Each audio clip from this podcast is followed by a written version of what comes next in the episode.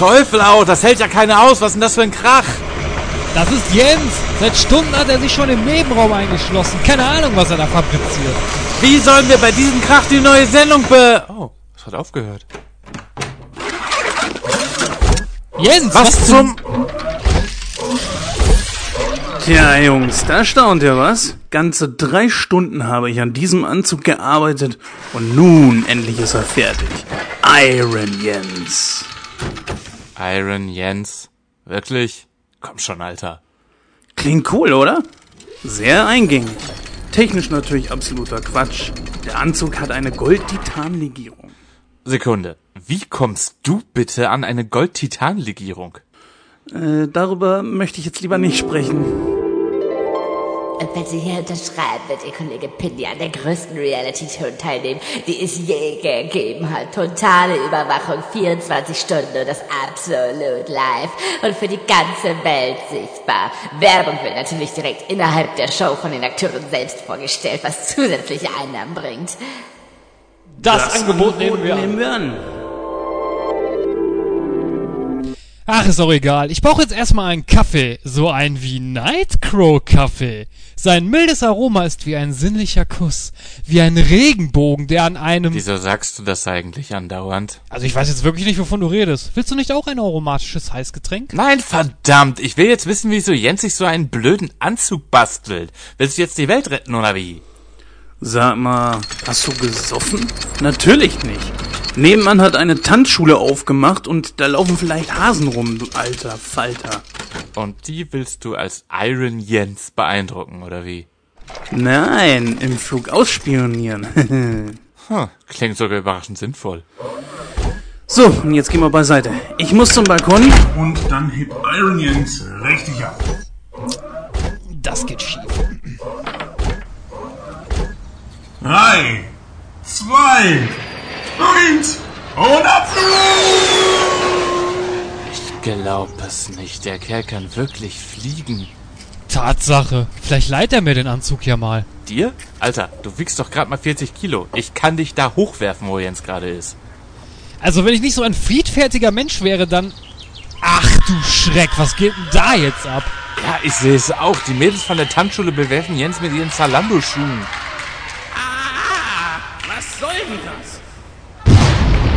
Glaube, der letzte Stiefel hat das Triebwerk beschädigt.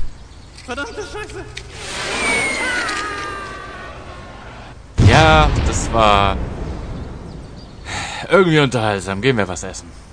Gute Idee. Ich empfehle Nightcrow Pizza. Eine Pizza, wie sie sein sollte. Heiß und... Halt doch einfach dein blödes Maul!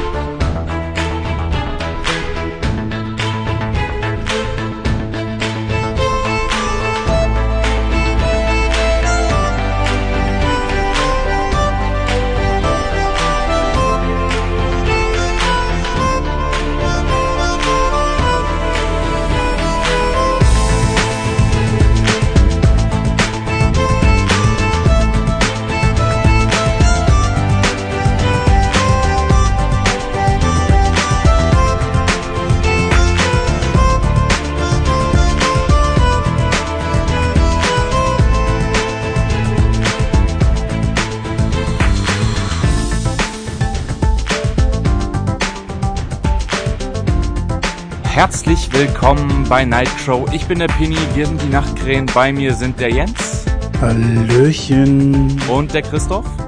Ja, Hallöchen zusammen. Wie man an Jens gehört hat, sind wir im Puff. Ich bin ganz aufgeregt, weil das meine erste äh, Startmoderation ist. Und äh, ja, ich begrüße euch hiermit ganz, ganz herzlich zu weiteren Stunden Spaß, Unterhaltung und einer ganze Menge Blödsinn. Ja. Wisst ihr, was der Witz ist?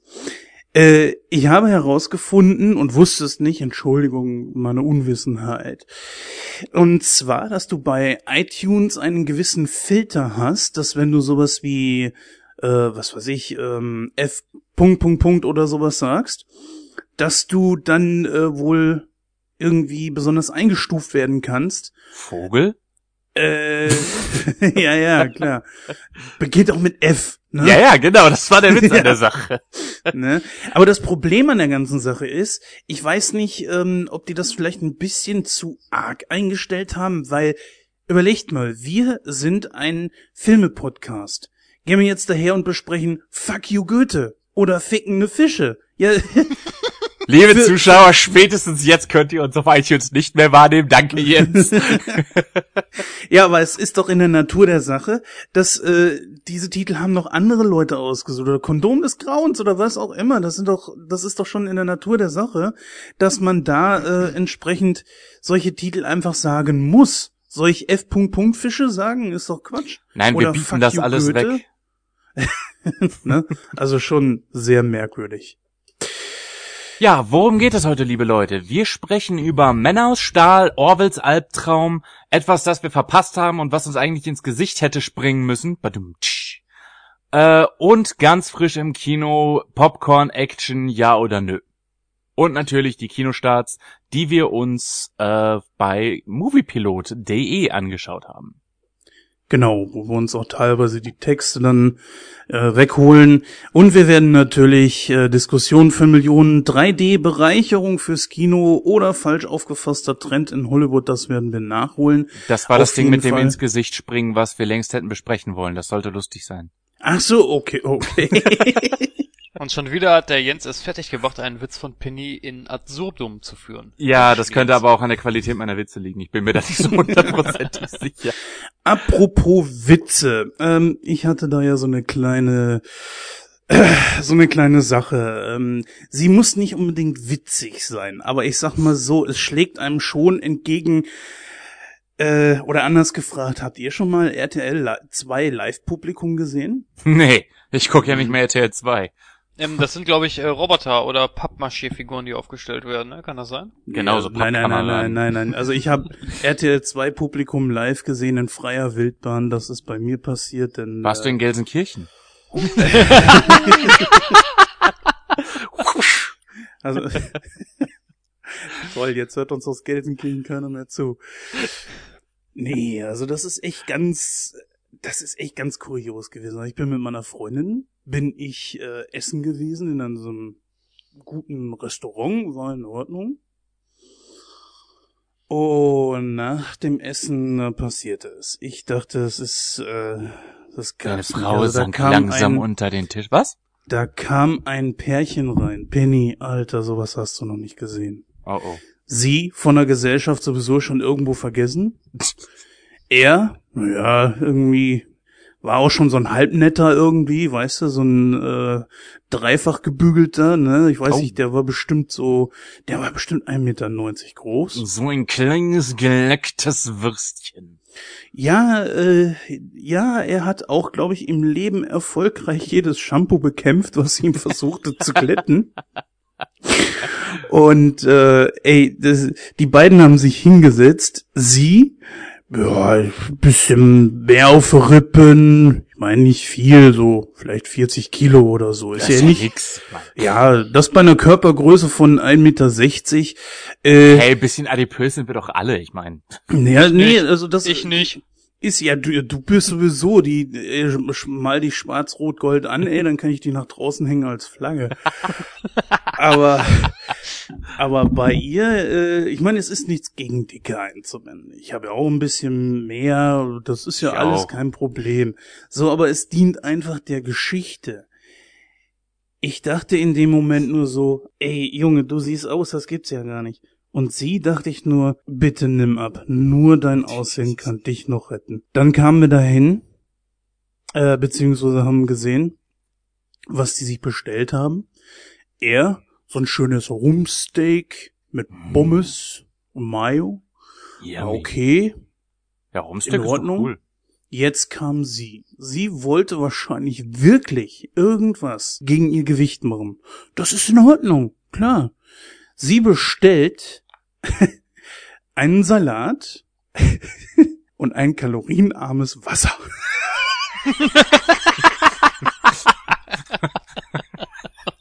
RTL 2 Publikum in freier Wildbahn. So sehen sie aus. Ja. Wobei da, wobei da eine Sache mich jetzt an deiner Geschichte ein bisschen gestört hat. Du sagtest, du wärst mit deiner Freundin in einem guten Restaurant gewesen. Gutes Restaurant, RTL 2 Zuschauer? Hm, was passt da nicht zusammen? Äh, du musst das von der Seite sehen, Chris. Diese Menschen verlaufen sich Ach so, okay. und taumeln dann da relativ äh, unbedarft rein. Ich hätte gerne Currywurst! Ja, das äh, kann ich mir gut vorstellen, dass die sich ab und zu mal verlaufen. Ja, Jungs, wir haben ein bisschen was vor uns. Äh, Ja. wollen wir mal anfangen? Lasst uns wollen, wäre ich für. Alles klar. Scotty, beam uns rüber.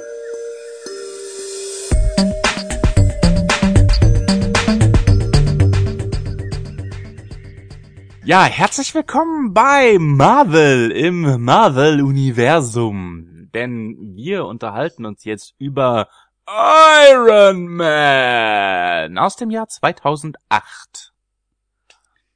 Ist das schon so lange her? Hm. Ja, es erscheint so viel von äh, Iron Man beziehungsweise den Avengers, dass mir das gar nicht so lange vorkam, weißt du? Ja, man muss aber auch sagen, der Film hat eine gewisse Zeitlosigkeit. Aber ich denke, da kommen wir gleich noch drauf. Worum geht's in diesem Film? Ich versuche das mal aus dem Gedächtnis so ein bisschen äh, zu erzählen. Die Geschichte handelt von Tony Stark, der ähm, an dieser Stelle sage ich einfach mal, wir spoilern natürlich. Dieser Film ist, wie Penny schon sagte, gerade sechs Jahre alt. Die meisten sollen ihn gesehen haben, denke ich mal. Ja, dann erzähle ich mal kurz, worum es in dem Film geht. Ich versuche das mal so ein bisschen aus dem Gedächtnis wieder zusammenzukramen. Denn den Film musste ich mir nicht unbedingt neu angucken in Vorbereitung auf diese Sendung, weil ich ihn eigentlich schon fast auswendig kenne. Ich habe den so oft gesehen. Ja, es geht im Grunde genommen um äh, Tony Stark, einem Multimillionär, der mit Waffen handelt. Oder ist, glaube ich, sogar Milliardär. Der wird gleich zu Anfang von einer Terrorgruppe gefangen genommen die sich die Zehn Ringe nennt und schafft es nur unter äh, großer Aufwendung zu fliehen. Das schaffte er nämlich deswegen, weil er sich einen mechanischen Anzug gebaut hatte, konnte dann, nachdem er wieder zurückgekommen ist in die USA, ja, er hat so eine, so eine kleine Wandlung durchgemacht.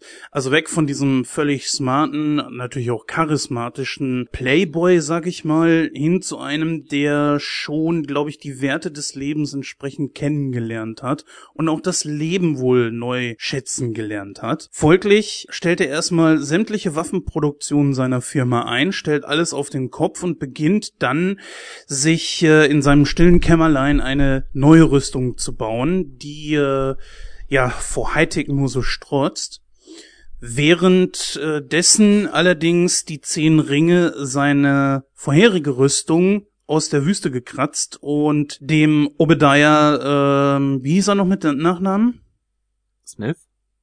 Smith? Was? Hieß er Smith? Nein, nein, nein, nicht so nicht Smith. Hä, hä. Erleuchte uns mit deinem Wissen. Äh, Nein, jetzt möchte ich nicht mehr.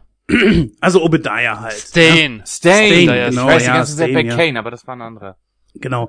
Also Obadiah Stane schicken die dem. Der lässt da eine weitere Rüstung zusammenbauen nach dem Vorbild äh, dieser und äh, geht letzten Endes gegen Iron Man, der Tony Stark in der Zwischenzeit geworden ist, vor.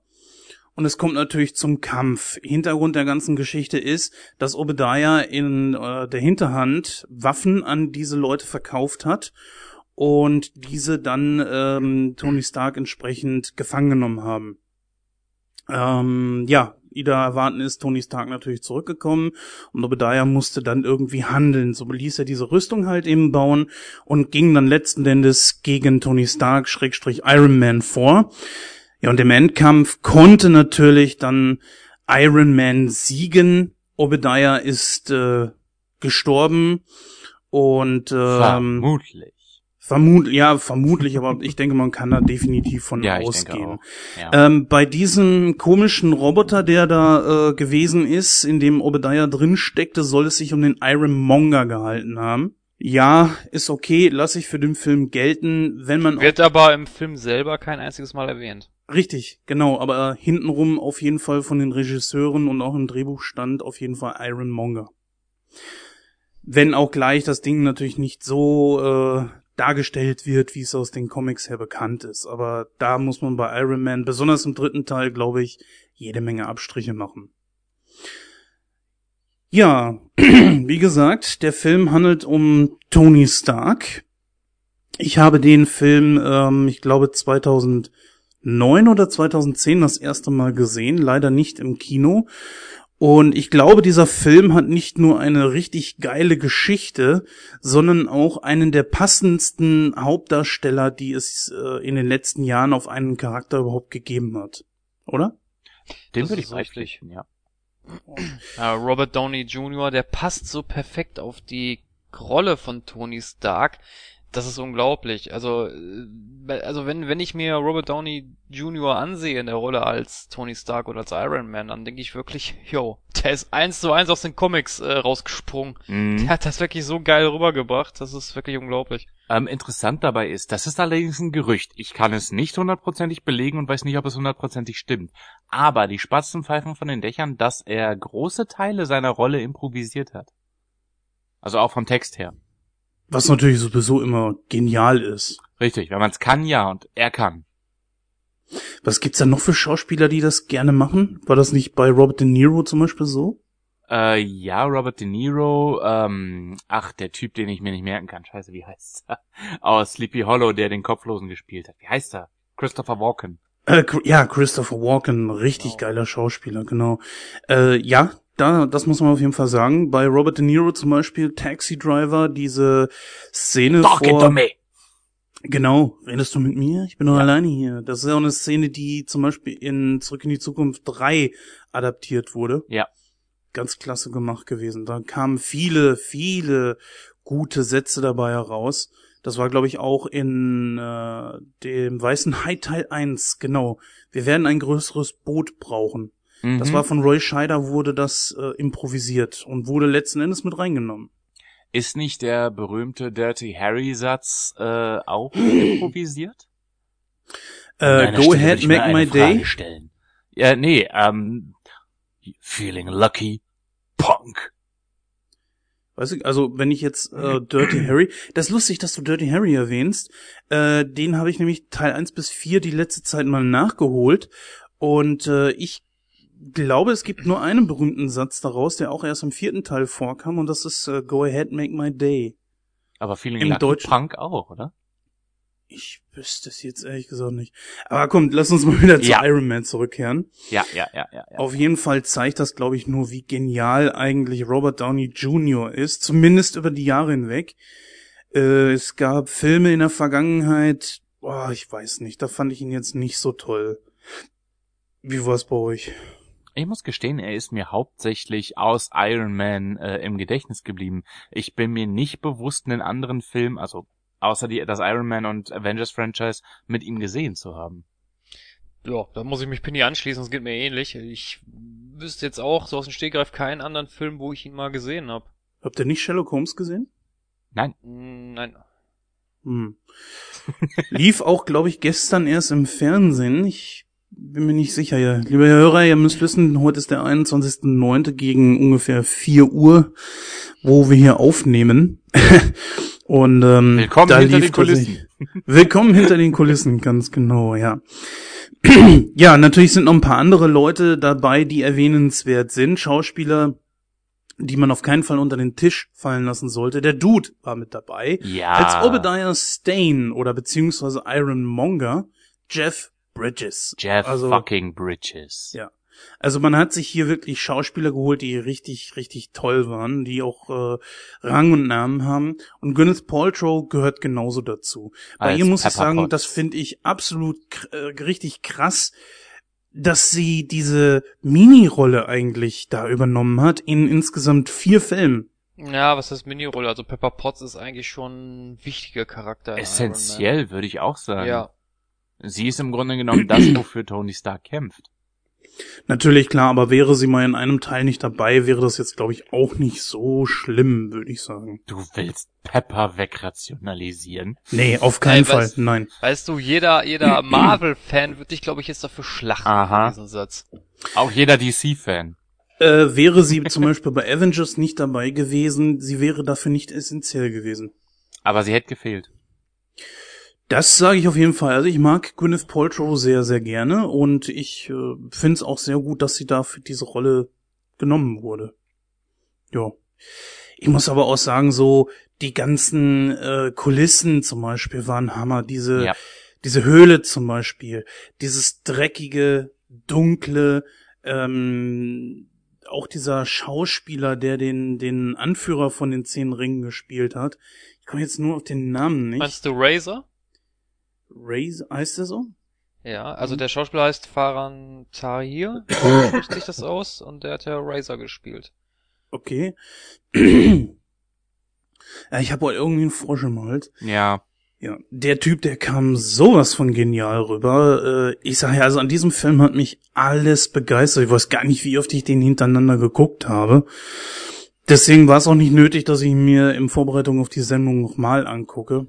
Was übrigens witzig ist bei dem Cast, John Favreau, oder wie der sich ausspricht, Regisseur von dem Film, hat die Rolle von Happy Hogan, welcher der Chauffeur von Tony Stark ist.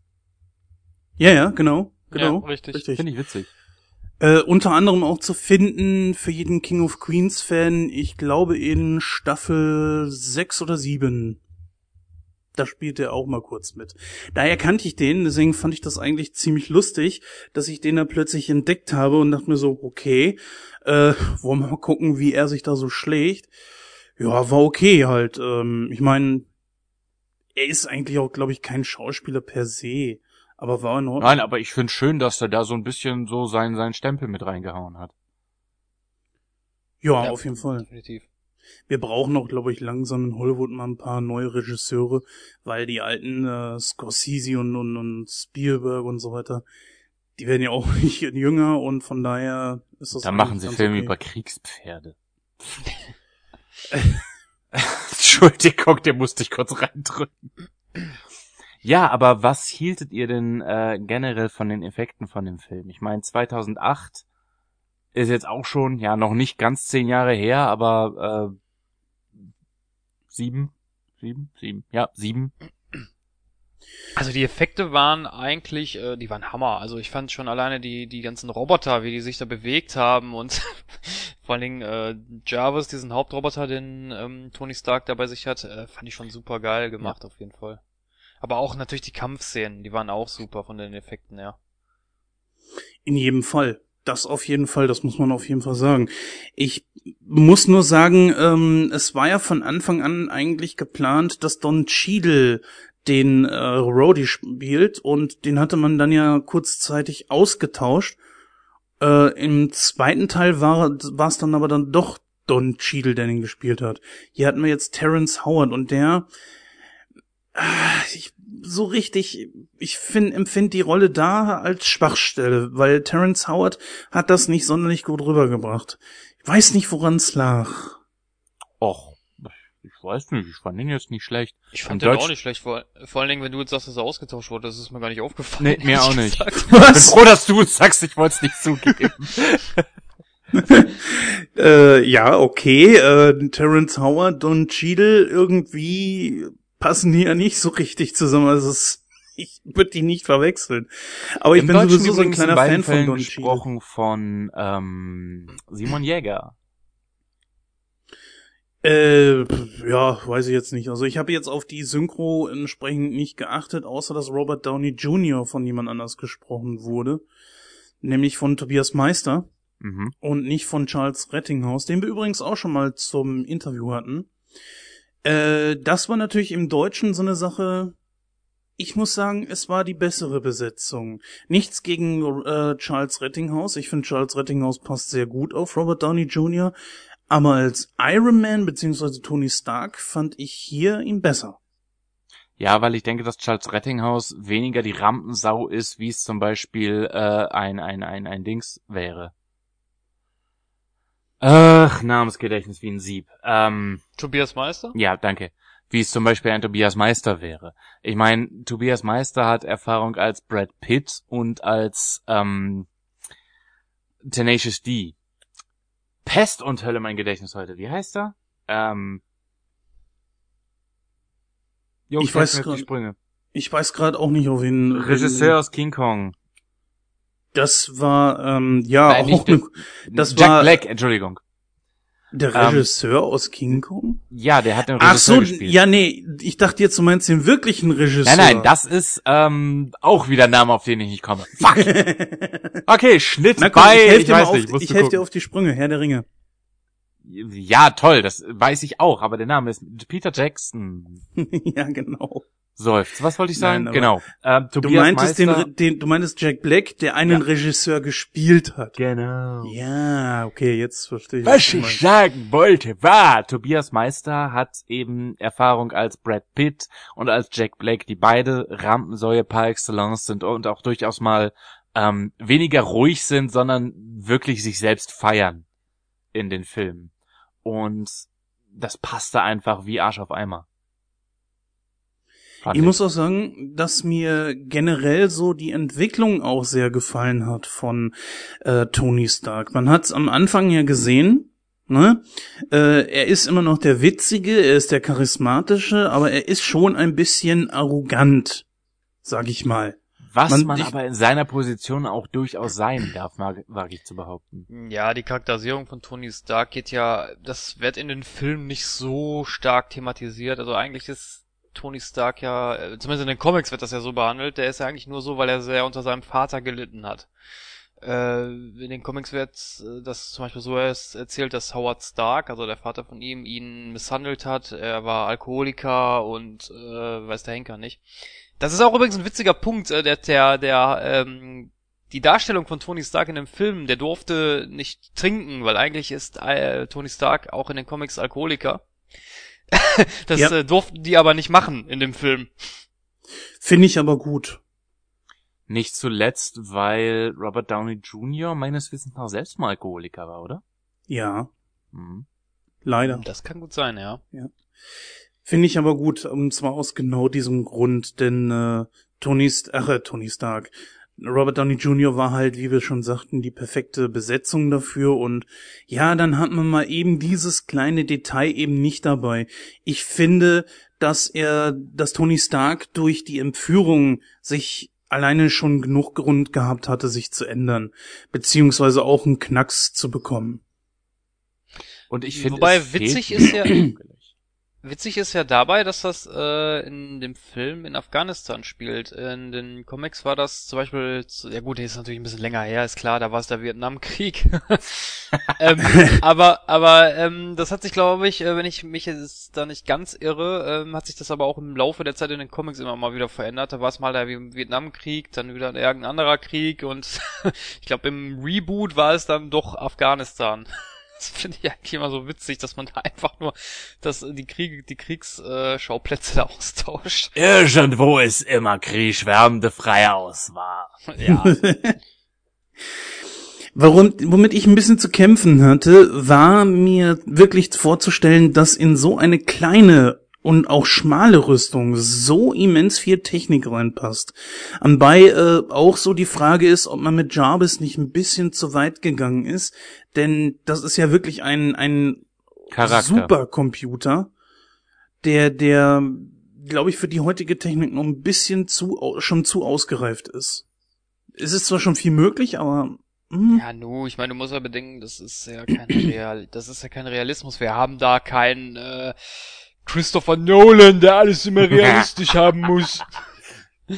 Ach, auch bei Christopher Nolan war auch nicht alles realistisch. Ich meine, viele Stunts zum Beispiel sind alleine so schon gar nicht möglich gewesen bei dem Film. Nein, aber nein, nein, nein, aber du weißt, worauf ich hinaus will mit meiner Aussage jetzt. Ja, natürlich, natürlich, klar. Es war halt eben für mich ein bisschen unvorstellbar, dass so viel Technik halt in diese, diese kleine Rüstung reinpasst, wo ja auch noch ein Mensch rein muss. Und als nächstes kritisierst du, dass Superman fliegen konnte. Also echt.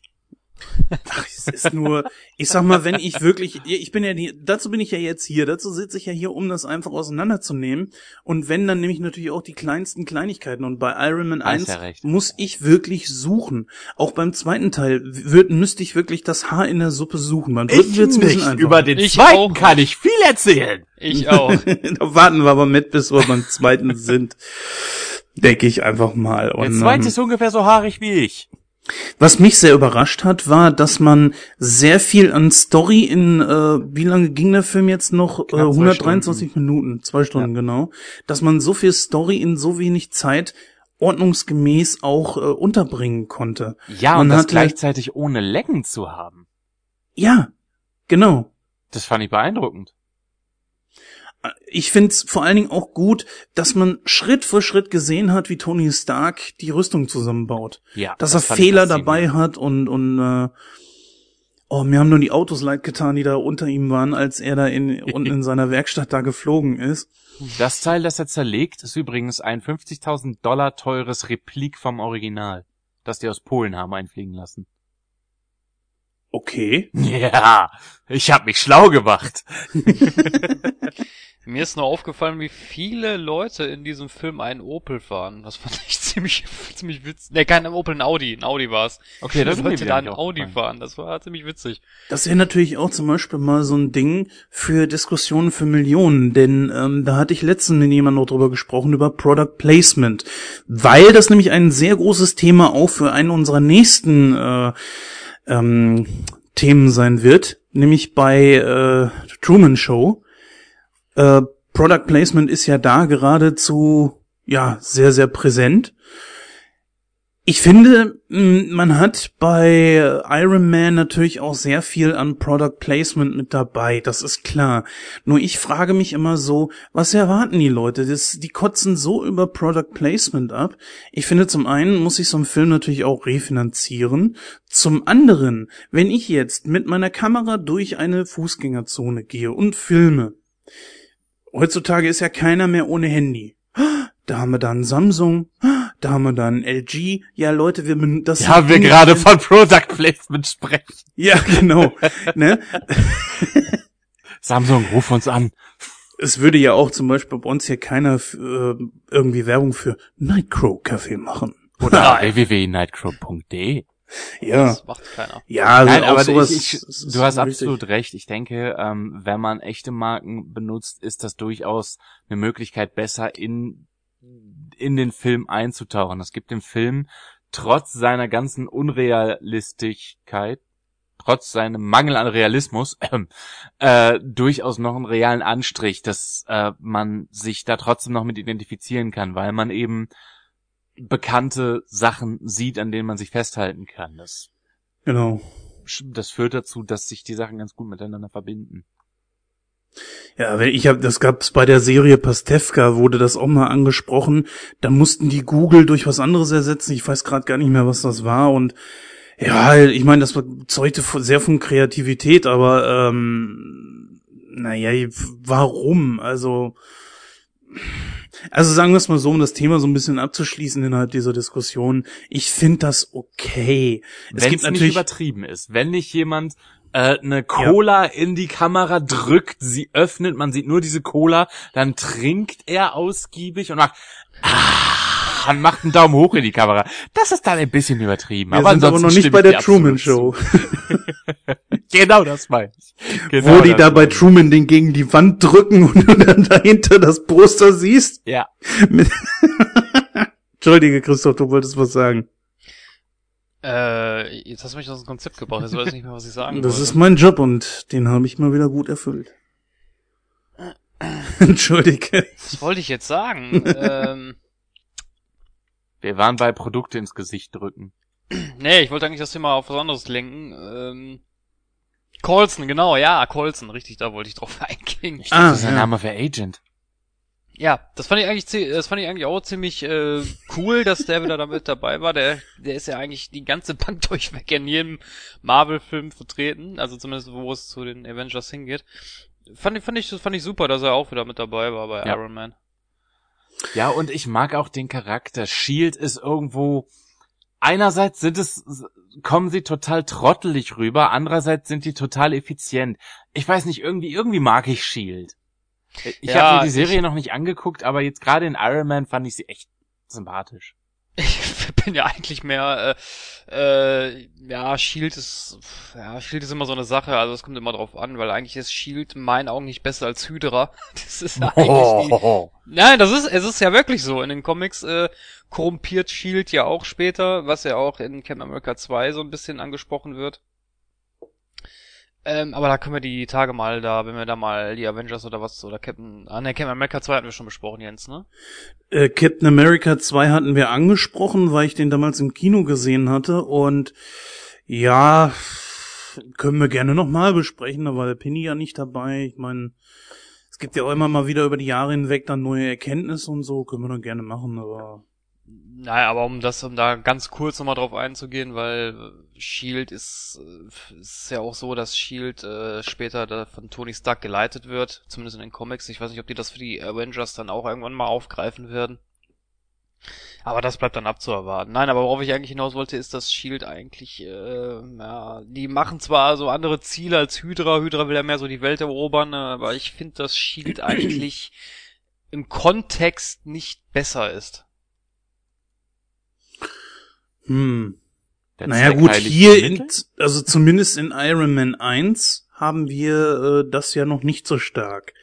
Das wird ja wirklich erst in den späteren Filmen, wie jetzt zum Beispiel halt in äh, Captain America 2 thematisiert. Vielleicht kommt das ja irgendwie irgendwann mal zutage, wer weiß. Hier auf jeden Fall, ähm, da hast du es selber angesprochen, haben wir ja Cameo-Auftritte. Unter anderem hier auch von, äh, na, wie heißt er? Samuel L. Nick- Jackson. Genau. Und zwar als äh, Nick Fury. In, der der, Post-Credits. Post-Credit-Scene. Richtig. genau. Ähm, auf die kommen wir natürlich am Ende nochmal kurz zu sprechen, aber das ist natürlich auch so ein schöner Faden, der sich durch alle Filme zieht. Ich glaube, da hat Marvel einfach was unglaublich Gutes geschaffen. Ja, das Ganze verkaufen die ja unter dem Namen MCU, Marvel Cinematic Universe. Das Ja, sä- sämtliche Marvel-Filme irgendwie miteinander in Verbindung bringen, um eben, das fing damals mit Hulk an, mit dem Edward Norton Hulk, und ähm, gipfelte dann eben in die Avengers. Ich persönlich finde es eigentlich schade, dass man Spider-Man nicht damit dazu nehmen kann. Das kann man schon, weil ich habe mal gelesen, dass sie nach dem dritten Spider-Man wieder ein Reboot machen wollen. Bäh. Ah, ja. hm. Dann könnte man theoretisch Spider-Man wieder damit reinpacken, aber... Aber ich dachte, Spider-Man wäre mehr mit den Fantastischen Vier verbandelt. Ja, das auch, aber Spider-Man ist auch Mitglied von äh, S.H.I.E.L.D. Echt?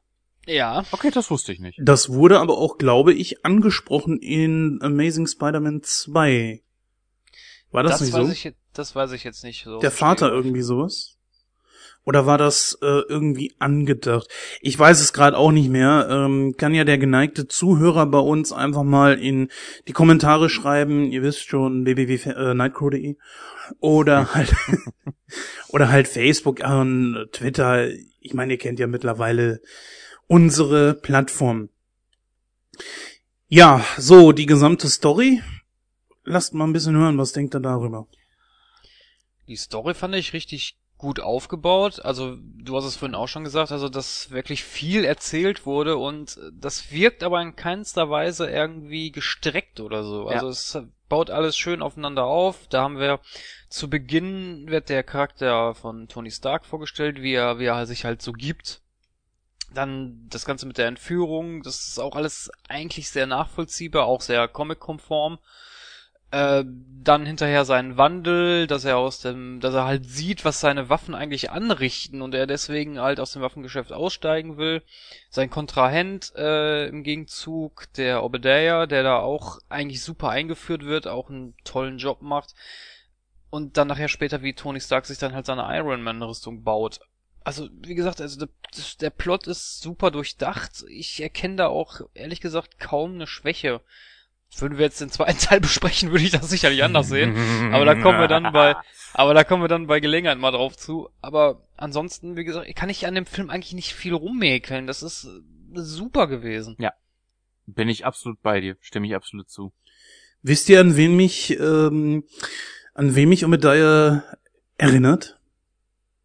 An Ich finde welche? Jeff Bridges? Nee, ich finde Jeff Bridges sieht in dieser Rolle genauso aus wie eine Figur aus Mask. Diese, dieser Spielzeug, äh, Ich kenne Mask, aber ich weiß es gerade nicht. Meinst du Miles Mayhem? nein, nicht Miles Mayhem, sondern äh, den Rotbärtigen, der Rhino gefahren hat. Ach. Obwohl, doch, stimmt, du hast recht. Stimmt. Ich stimme Ich komme jetzt gerade noch nicht auf den Namen. Auch das können natürlich unsere Hörer gerne mal in die Kommentare schreiben. für die paar, die noch Mass kennen. Witzig, witzig finde ich eigentlich, ich weiß nicht, habt ihr, habt ihr die Blu-Rays äh, zu Hause? ja, sicher. Habt ihr euch mal die Deleted Scenes angesehen? Noch nicht, steht auf der Liste. Es gibt eine, äh, das finde ich eigentlich schade, dass sie das rausgenommen haben. Und zwar ähm, war der Schluss mit äh, Coulson? Iron Monger. Ah, nee, nee, dann, Nee, nee, äh, nee. Okay. Der Schluss mit Iron Monger war ein bisschen anders geplant oder beziehungsweise es wurde ja gedreht, aber das haben sie wohl rausgeschnitten. Das fand ich eigentlich sehr schade. Und zwar endet der, also in der fertigen Fassung endet das Ganze ja damit, dass äh, Iron Monger einfach nur in diesen diesen Arc-Reaktor reinstürzt. Ähm, das war ein bisschen weiter gestreckt und zwar lagen die beiden dann noch so nebeneinander und äh, ähm, Obadiah war kurz davor, in den Abgrund zu stürzen, dann hat ihm aber Tony noch die Hand gereicht, hat ihn festgehalten. Dann gab's noch einen kleinen Schlagabtausch, einen kleinen Dialog und äh, dann ist er erst runtergefallen. Das fand ich eigentlich schade, dass sie das rausgeschnitten haben, weil das sah eigentlich ziemlich cool aus. Ja, und ich finde, das hätte noch so ein bisschen den Abschluss ein bisschen runder gemacht. Stimmt schon. Richtig, genau. Es gab auch zum Beispiel eine andere Deleted Scenes, die war im fertigen Film auch nicht drin, und zwar, wo Obadiah Stane ähm, eine Ansprache an seine Wissenschaftler hält, wie wichtig es doch jetzt wäre, diesen, diesen Anzug zu bauen und äh, war super geil, geil, super geile Szene. Da hat er richtig so alles aus seiner Stimme rausgeholt, auch so richtig mit so richtig, boah, weiß ich nicht, wie, wie man das erklären soll, aber das mü- müsste man, muss man sich die Deleted Scenes mal ansehen. Das ist ziemlich geil, aber das haben sie dann wohl auch rausgeschnitten. Was ich persönlich auch sehr schade fand. Das hätte auch den Charakter ein bisschen, weil so viel Screenplay hat er ja nicht eigentlich. Aber, Das hätte ihm noch mal ein bisschen mehr gegeben, fand ich. aber das ist vielleicht was, wenn wir unbedingt meckern wollen, wo ich ansetzen würde. Der Charakter Obadiah. Ich weiß nicht, der Typ war schweinereich, hatte mehr Kohle, als er in zwei Leben ausgeben kann. Er war medienpräsent, er war allgemein beliebt und er hatte gute Freunde.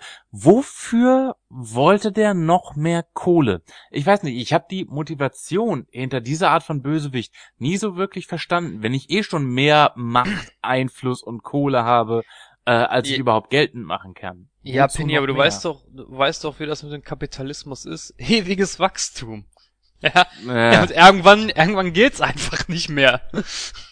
Ja, ich meine, ist das das Gleiche, wenn du jetzt einen Konzern leitest, dann musst du jedes Jahr äh, höhere Gewinnmarge einfahren. Und wenn du das nicht machst, wenn du beispielsweise drei Jahre lang kontinu kontinuierlich denselben Gewinn einfährst, wirst du von den Aktionären heruntergestuft. aber macht hast du das was- Obadiah Stane jetzt zu einem bösen Menschen?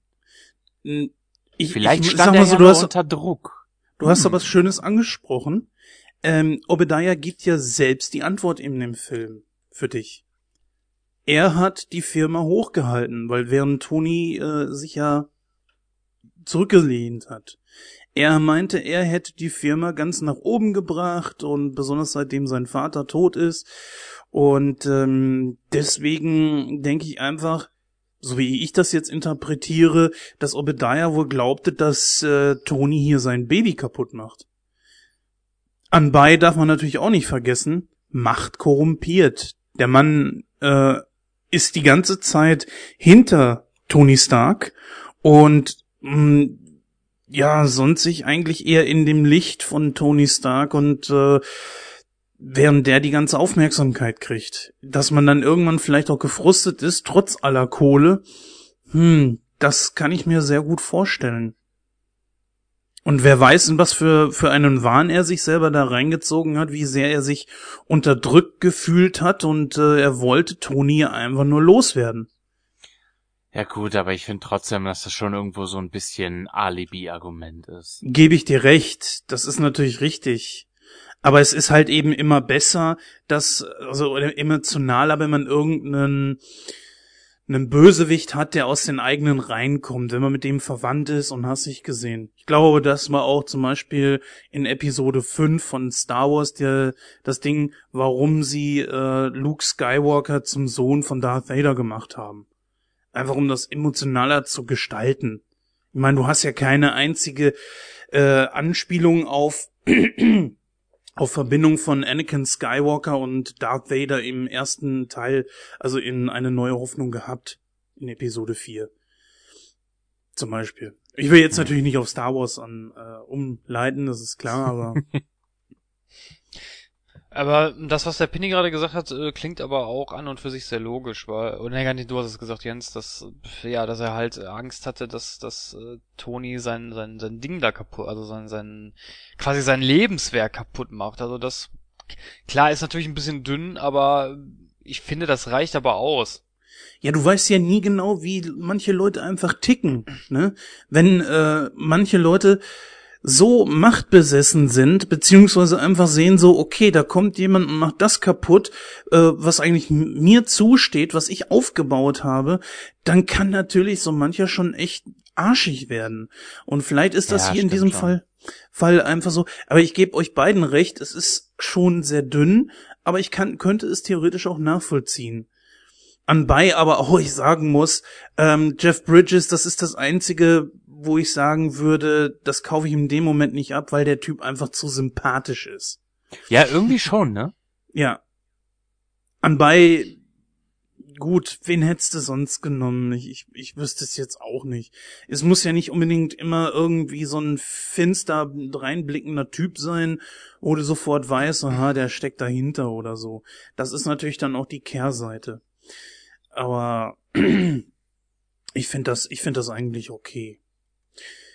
Ja, was meint er? Wollen wir mal zu unserem Fazit kommen? Eins haben wir noch vergessen. Eins haben wir noch vergessen? altbewährtes Spiel. Oh ja, Finding Stan Lee, richtig. Ja. Habt ihr ihn gefunden? Yo, Hef. Ja, Ja, ich, richtig. ich hatte ihn gefunden. Ich muss aber sagen, ich könnte jetzt gerade aus dem Stegreif nicht sagen, wo. Er war auf der Party als, äh, da hat er quasi Hugh Hefner gespielt. Genau. Ach ja, ich, war das in diesem schon? Ja. Richtig. Dann Ja. war das im Ah, alles klar, zweiten Teil, äh, dass er verwechselt wird mit einem Showmaster, ne?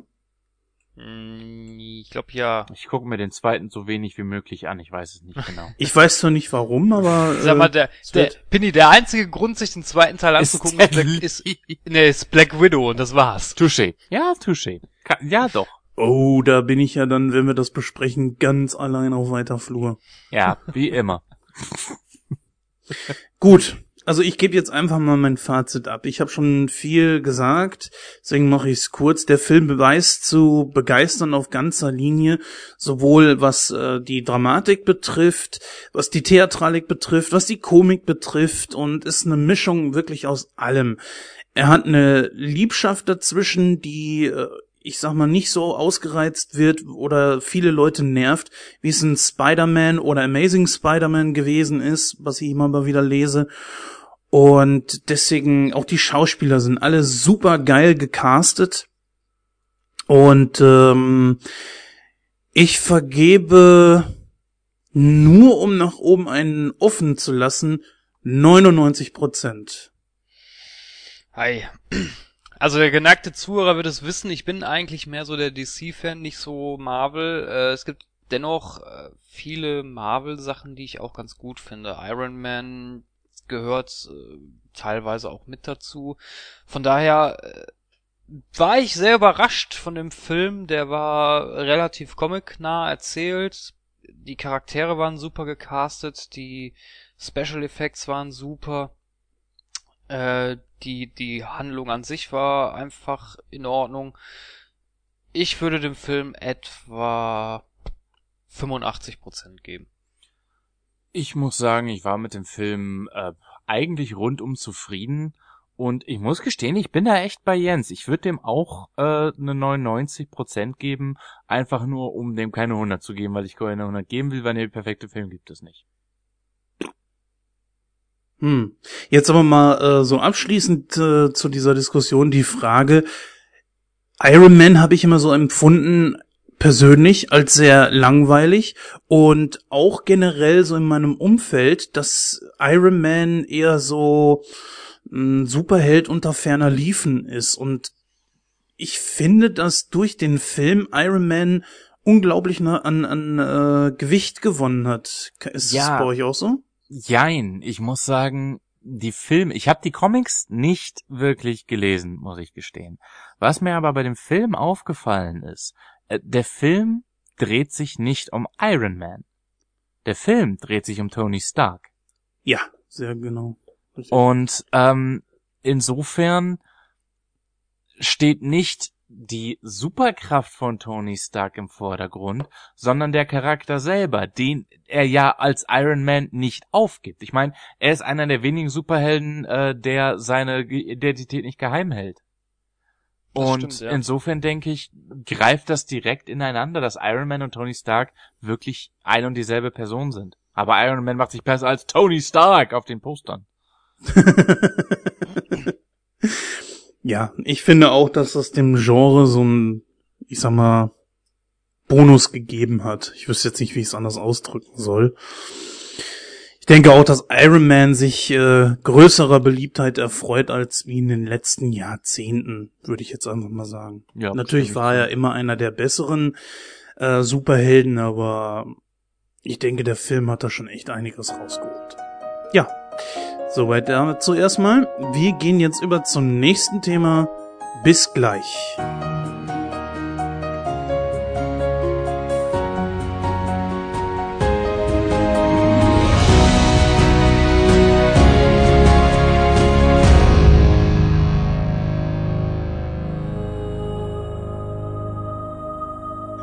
So, damit sind wir auch schon wieder zurück. Wir haben jetzt mal die, näch- die neuesten Kinostarts beziehungsweise interessantesten Kinostarts.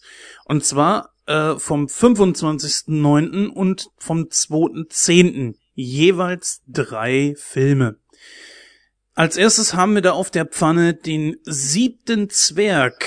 Auch sehr merkwürdig geschrieben. Der 7BTE Zwerg. Ich weiß nicht, ob das wirklich so geschrieben werden muss, aber Bitte Wahrscheinlich soll es lustig sein.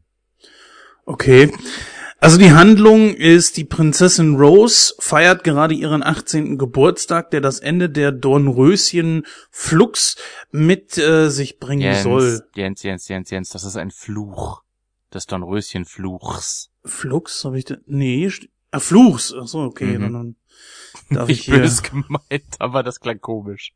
Äh, ja, nee, das ist klar.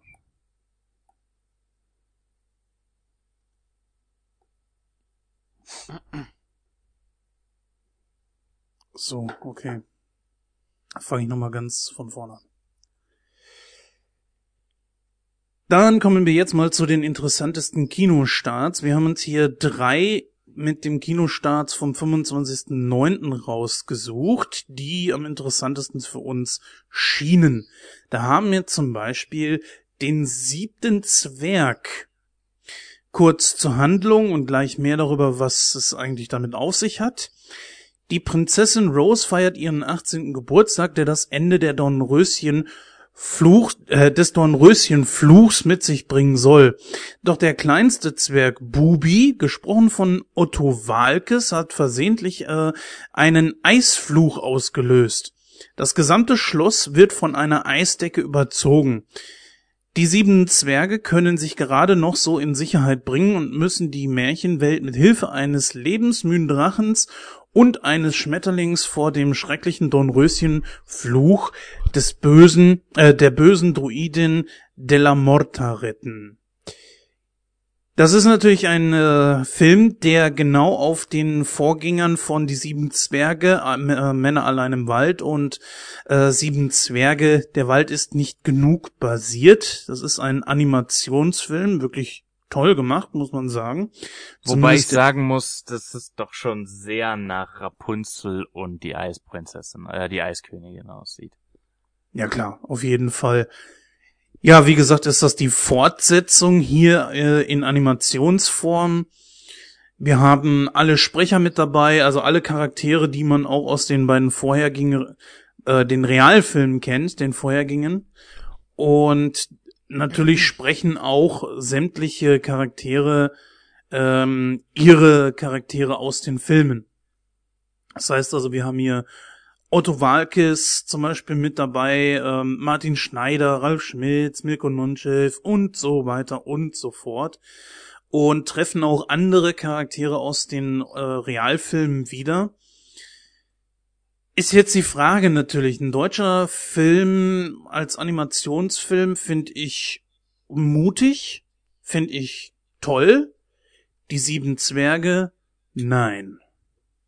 Finde ich total gut, dass du das sagst, weil bin ich auch ganz deiner Meinung. Ich fand die sieben Zwerge an sich ehrlich gesagt schon nicht so wirklich toll. Ähm, der Trailer hat mich mehr als einmal peinlich an entsprechende Disney-Werke erinnert. Mhm. Und ich weiß nicht, das Ganze ist so ein bisschen ähm, Disney trifft Shrek und die beiden wandern nach Deutschland aus und bauen da ein Kind. Und ich weiß nicht. Ich mag unglaublich den Boris Aljinovic als Hörspiel, äh, als Hörbuchsprecher. Ähm, insofern will ich dem Film eine Chance geben, aber ich glaube nein. Der Trailer sah zwar putzig aus und ist natürlich, wie im Trailer wiederholt wird, ein Film für die ganze Familie. Aber nein. Eher nein. Eher nein. Ja, da bin ich voll und ganz beim Pinny, das sehe ich auch so. Da, da kann ich es eigentlich kurz machen. Für mich ist eher so die Frage, warum hat man diesen Schritt jetzt gemacht, anstatt einen dritten Zwergefilm zu drehen? Einen Billiger Realfilm. zu produzieren ist. Oh, bist du da wirklich so sicher?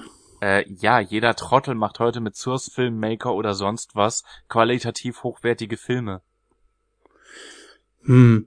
Also ich könnte mir einfach, ja, das könnte natürlich eine, eine Begründung sein, aber ich dachte mir so eher, dass vielleicht auch langsam das Alter der Schauspieler, besonders natürlich Otto Walkes, da eine Rolle spielt. Ja, Wobei gut, man der natürlich- geht nicht mehr als kleiner putziger Zwerg Bubi durch. Das ist richtig. Dafür kann man in seinem Gesicht zu viele Pfla- zu viel Reis anpflanzen.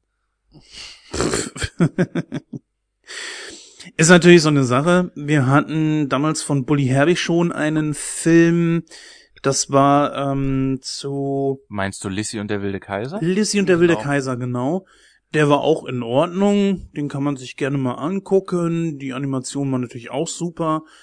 Und auch natürlich so ein Ding für 3D in jedem Fall. Das ist ja eigentlich bei jedem Animationsfilm. Äh, Ja, aber Lissy war auch wieder so ein Ding, wo ich mir dachte, gesehen, vergessen. Ich kann mich an keine Einzelheit mehr dieses Films erinnern. Äh, ja, das, da muss ich dir recht geben.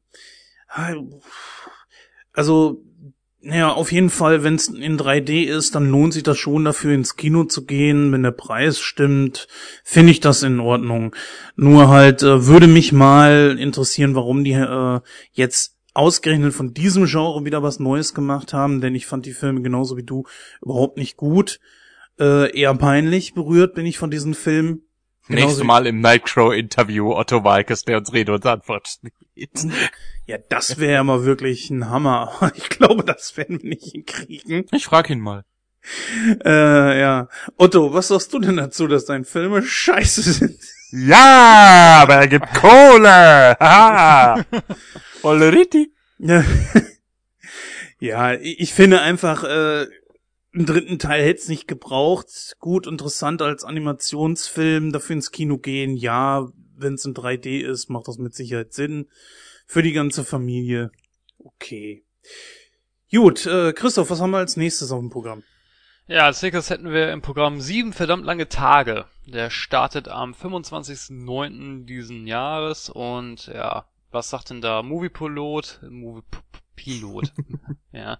Moviepilot sagt da folgendes und zwar Judge Foxman äh, wird vom Pech verfolgt. Er steuert auf eine Scheidung zu, ist arbeitslos und lebt in einem düsteren Keller-Apartment. Als ob das nicht schon genug wäre, zwingt ihn der Tod seines Vaters zurück zu seiner Familie. Gemäß dem letzten Wunsch seines Vaters soll seine Familie eine traditionelle Shiva halten und sieben Tage der Trauer gemeinsam unter einem Dach verbringen. Dies ist jedoch schwieriger als es klingt, denn seine Familie ist etwas neben der Spur. Während seine dominante Mutter versucht, die Geschwister nach ihrer Pfeife tanzen zu lassen, wollen diese endlich ein paar alte Rechnungen begleichen. Doch all dies scheint nebensächlich, als Ju- Judd erfährt, dass seine baldige Ex-Frau Jen mit ihrer neuen Affäre ein Kind erwartet. Ja. Ich weiß nicht, ich, äh, ich will's eigentlich nicht sagen, weil ich es immer sage. Jetzt sag nicht wieder Artischocker. Doch, genau das. Wobei, da muss ich dir allerdings leider widersprechen, weil wie ein Artischocker kam mir das jetzt nicht vor. Ich muss sagen, der Film erinnerte mich eher an ähm, Sterben für Anfänger, falls den jemand gesehen hat. Nee. Nee. Kann ich euch sehr empfehlen. Ähm, das Ganze ist, wie es scheint, eine Komödie mit leicht emotionalem äh, Beigeschmack. Zumindest was der Trailer zu zeigen scheint. Und äh, ich weiß nicht, wenn der Humor kontinuierlich so funzt, wie es der Trailer andeutet, kann der was. Ich würde ihn mir nicht im Kino angucken, einfach weil es zu unsicher ist, meiner Meinung nach, dass der tatsächlich was kann. Aber jetzt wirklich abschrecken tut er mich nicht. Nicht so Ist wie ein er- anderer Film, den wir gleich noch besprechen werden. Ist natürlich ein Konzept, das so nicht neu ist, das ist klar. Bisschen erinnert mich das auch so an Gott des Gemetzels. Ein Film, der aufgrund seines deutschen Titels ein bisschen ähm, martialisch klingt, das aber überhaupt nicht ist. In Gottes Gemetzels sind halt zwei Pärchen, die auf engstem Raum dann äh, sich kennenlernen und langsam aber sicher bröckelt die Fassade. Und äh, in diesem Film hier würde ich sagen, ist das so ein ähnliches Konzept. Die Leute sollen sich natürlich näher kommen und miteinander reden, da wohl den Zwist ja beiseite legen oder so, was wohl der Wunsch des Vaters gewesen ist. Klingt auf jeden Fall sehr interessant. Wie gesagt, nicht unbedingt neu, muss aber auch nicht sein. Man kann das Rad ja nicht neu erfinden. Avatar Und- war auch nicht neu. Äh, Nein, Avatar war einfach nur scheiße. ja, ein effektehaschender Film. Aber gut, das, das hat ja nichts mit diesem hier zu tun. Wir haben hier Jason Bateman zum Beispiel mit in der Hauptrolle und Sean Levy. Ich finde, das kann man sich auf jeden Fall vielleicht mal geben. Ja, warum nicht? Also, Ne? auch solche Filme muss es geben. Es kann ja nicht immer nur ein Blockbuster sein. Manchmal muss es eben Arte sein. Genau. Und gerade am 25.09. haben wir eigentlich keinen großen Blockbuster mit im Kino drin, also in den Starts. Und von daher denke ich, geht das in Ordnung. Äh, schauen wir mal. Vielleicht rezensieren wir ihn ja. Next one. Ja, da hätten wir auch, der startet auch am 25.09. und zwar ist das äh, Phoenix. Und da sagt Movie Pilot folgendes. Deutschland im Jahre Null. Hä? Fängt, fängt schon gut an. Ja. ähm, Nell, Nelly hat schwer, was? Achso, Nelly hat schwer verletzt und mit entstelltem Gesicht Auschwitz überlebt und wird von Lene, einer Freundin aus glücklichen Vorkriegstagen und jetzigen Mitarbeiterin der Jewish Agency, Agency nach Berlin in ihre alte Heimatstadt gebracht. Dort angekommen unterzieht sich Nelly erfolgreich einer Gesichtsoperation und macht sich trotz aller Bedenken von Lene auf die Suche nach ihrem Mann Johnny. Dieser hat Nelly durch seine, durch sein Festhalten an ihrer Ehe lange auch vor der Verfolgung schützen können. Doch irgendwann schlugen die Nazis unerbittlich zu. Mittlerweile geht Johnny fest davon aus, dass seine Frau tot ist. Als Nelly ihn endlich aufspürt, erkennt, erkennt er sie auf tragische Weise nicht wieder. Er meint nur eine beunruhigende Ähnlichkeit mit seiner totgeglaubten Frau zu sehen. Was Nelly auch versteht. Er lässt sich nicht vom Gegenteil überzeugen. Aus dieser verwirrenden Situation heraus macht Johnny, der für ihn Unbekannten, den Vorschlag, seiner Ehefrau zu spielen, um an das Ende zu kommen, das die im Holocaust ermordete Familie Nellys hinterlassen hat. Wohl oder übel lässt Nelly sich darauf ein. Sie wird ihre eigene Doppel Doppelgängerin und sie wird ihre eigene Doppelgängerin und verzweifelt zusehends an dieser Rolle. Doch sie kann nicht aufhören. Mit aller Macht will sie ihr altes Leben zurück. Ich mach's kurz. Ich brauch keinen deutschen Nachkriegsfilm, ich will keinen deutschen Nachkriegsfilm und das ist für mich die Quintessenz eines Arteschockers. Mehr sage ich dazu nicht. Ja, es ist schon richtig. Ich meine, das ist wieder so dieses typisch deutsche Problem. Was macht der Deutsche? Der macht entweder Krimis oder irgendwelche Kriegsfilme. Ich weiß nicht, es gibt mittlerweile so viel über den Zweiten Weltkrieg. Ja, man soll es nicht vergessen. Ja, das war schlimm, das wissen wir alle. Aber muss man das denn immer wieder so warm aufgebrüht serviert bekommen? Also mal ehrlich. Ich fand, ich Ja. fand den Untergang, ich fand den Untergang damals gut, auch wenn der historisch nicht ganz hundertprozentig äh, war, aber das war ein guter Film. Okay. es gibt auch den einen oder anderen äh, Kriegsfilm, der in Ordnung ist, aber muss man das denn immer und immer wieder neu aufrollen? Also ich finde, irgendwann ist auch mal gut. Ja. Ich habe so das Gefühl, dass die Leute, die 30, 40, 50 Jahre nach dem Krieg geboren wurden, immer noch dafür büßen sollen. Ja, der Fingerzeig muss da sein. Was damals passiert ist, ist ein unglaublicher Holocaust. unglaublich. Sowas darf auch nie wieder passieren. Man darf auch gerne äh, Geschichtsunterricht geben, Bücher drüber verfassen. Aber die Frage ist einfach so, muss man das jetzt zum x-ten Mal im Kino haben, äh, zum x-ten Mal verfilmt und da gebe ich euch beiden recht. Nein, das muss man eben nicht, weil ich glaube, so die größten Geschichten aus dem Zweiten Weltkrieg sind auch langsam aber sicher abgefrühstückt. Und das hier ist nicht mal eine große Geschichte. Nee. Tut mir leid, das ist Lindenstraße. Ich muss sagen, dass Straße im Zweiten Weltkrieg. Ja. Ja. ich muss sagen, dass mich diese Geschichte so ein bisschen an Vertigo erinnert hat. Erkennt ihr den Hitchcock-Klassiker? Ja, die Parallele erschließt sich mir da gerade aber nicht so wirklich, mein lieber Jens. Da ist ja auch, dass der ähm, Haupt äh, der Hauptcharakter mit einer Doppelgängerin konfrontiert wird, obwohl die eigentliche Person schon tot ist. So ein bisschen hat mich das daran erinnert. Deswegen dachte ich so, okay, vielleicht hat das damit irgendwie was zu tun. Naja, gut, okay. Um dem Ganzen jetzt auch mal einen kleinen politischen Anstrich zu geben. Wir haben hier angeblich das Jahr Null, also Deutschland im Jahre Null. Das heißt, wir sind im Jahr 45 oder 46, gehe ich davon aus. Also ein Jahr nachdem der Krieg vorbei ist. Ähm, Deutschland liegt in Trümmern und dann gucken wir uns so ein Pseudo-Liebesdrama mit Verwechslungen um eine Erbschaft an über eine Familie, die im Holocaust gestorben ist. Das hat für mich auch ein ganzes Stück weit was an Pietätlosigkeit. Entschuldigung, aber ugh, irgendwie kribbelt das. Ja, es ist scheinbar auch das Einzige, was sich großartig irgendwie aus Deutschland heraus auch nach Ausland verkaufen lässt. Was? Ich finde- hier der Deutschen? nee, der Zweite Weltkrieg. Also gut, ich sag ganz klar kein Film für mich. Nein, absolut kein Film für mich. Also wie ich, wie ich schon vorhin sagte, also ich kann so Filme nicht mehr sehen. Also das geht mir einfach. Äh, nee, ich. Das, das ist ein Film, den schaue ich mir nicht mal im Fernsehen an, mal ganz ehrlich. Das Ja. ist. da schalte so ich weg. Sch- Das ist wieder so ein Rotz, was noch auch typisch aus Deutschland kommen kann. Ja. Tut mir leid. Arteschocker. Ja. Sachen, die nicht totzukriegen sind, haben wir auch in unserem nächsten Film, Dracula Untold. ja. Und auch hier bedienen wir uns einfach mal, ich mach das jetzt einfach mal, wenn euch das recht ist. Und auch hier äh, bedienen wir uns wieder Moviepilot. Der Film Dracula Untold widmet sich der realen Person Prinz Vlad von Transsilvanien, auch bekannt als Vlad Tepes, der bekanntermaßen seit Jahrzehnten als Inspiration der Filmfigur Graf Dracula diente. In dem Film von Gary Shaw übernimmt Luke Evans die Rolle des Vampirfürsten. Der junge Adlige setzt sein Seelenheil aufs Spiel, um seine Frau und seinen Sohn aus den Fängen eines mordlüsternen Sultans zu retten. Infolgedessen wird er zum allerersten Vampir verdammt und ist fortan verflucht, seinen Blutdurst an den Kehlen der Menschen zu stillen. Ich habe den Trailer schon vor einer ganzen Weile gesehen, ich will ihn. Ich will mich mit ihm auf eine einsame Insel zurückziehen und Kinder mit ihm zeugen. Der Film, äh, der, der spitzt mich tierisch an. Der sieht episch aus, der äh, sieht groß aus. Unser Vampir leuchtet nicht in der Sonne, also er funkelt nicht in der Sonne.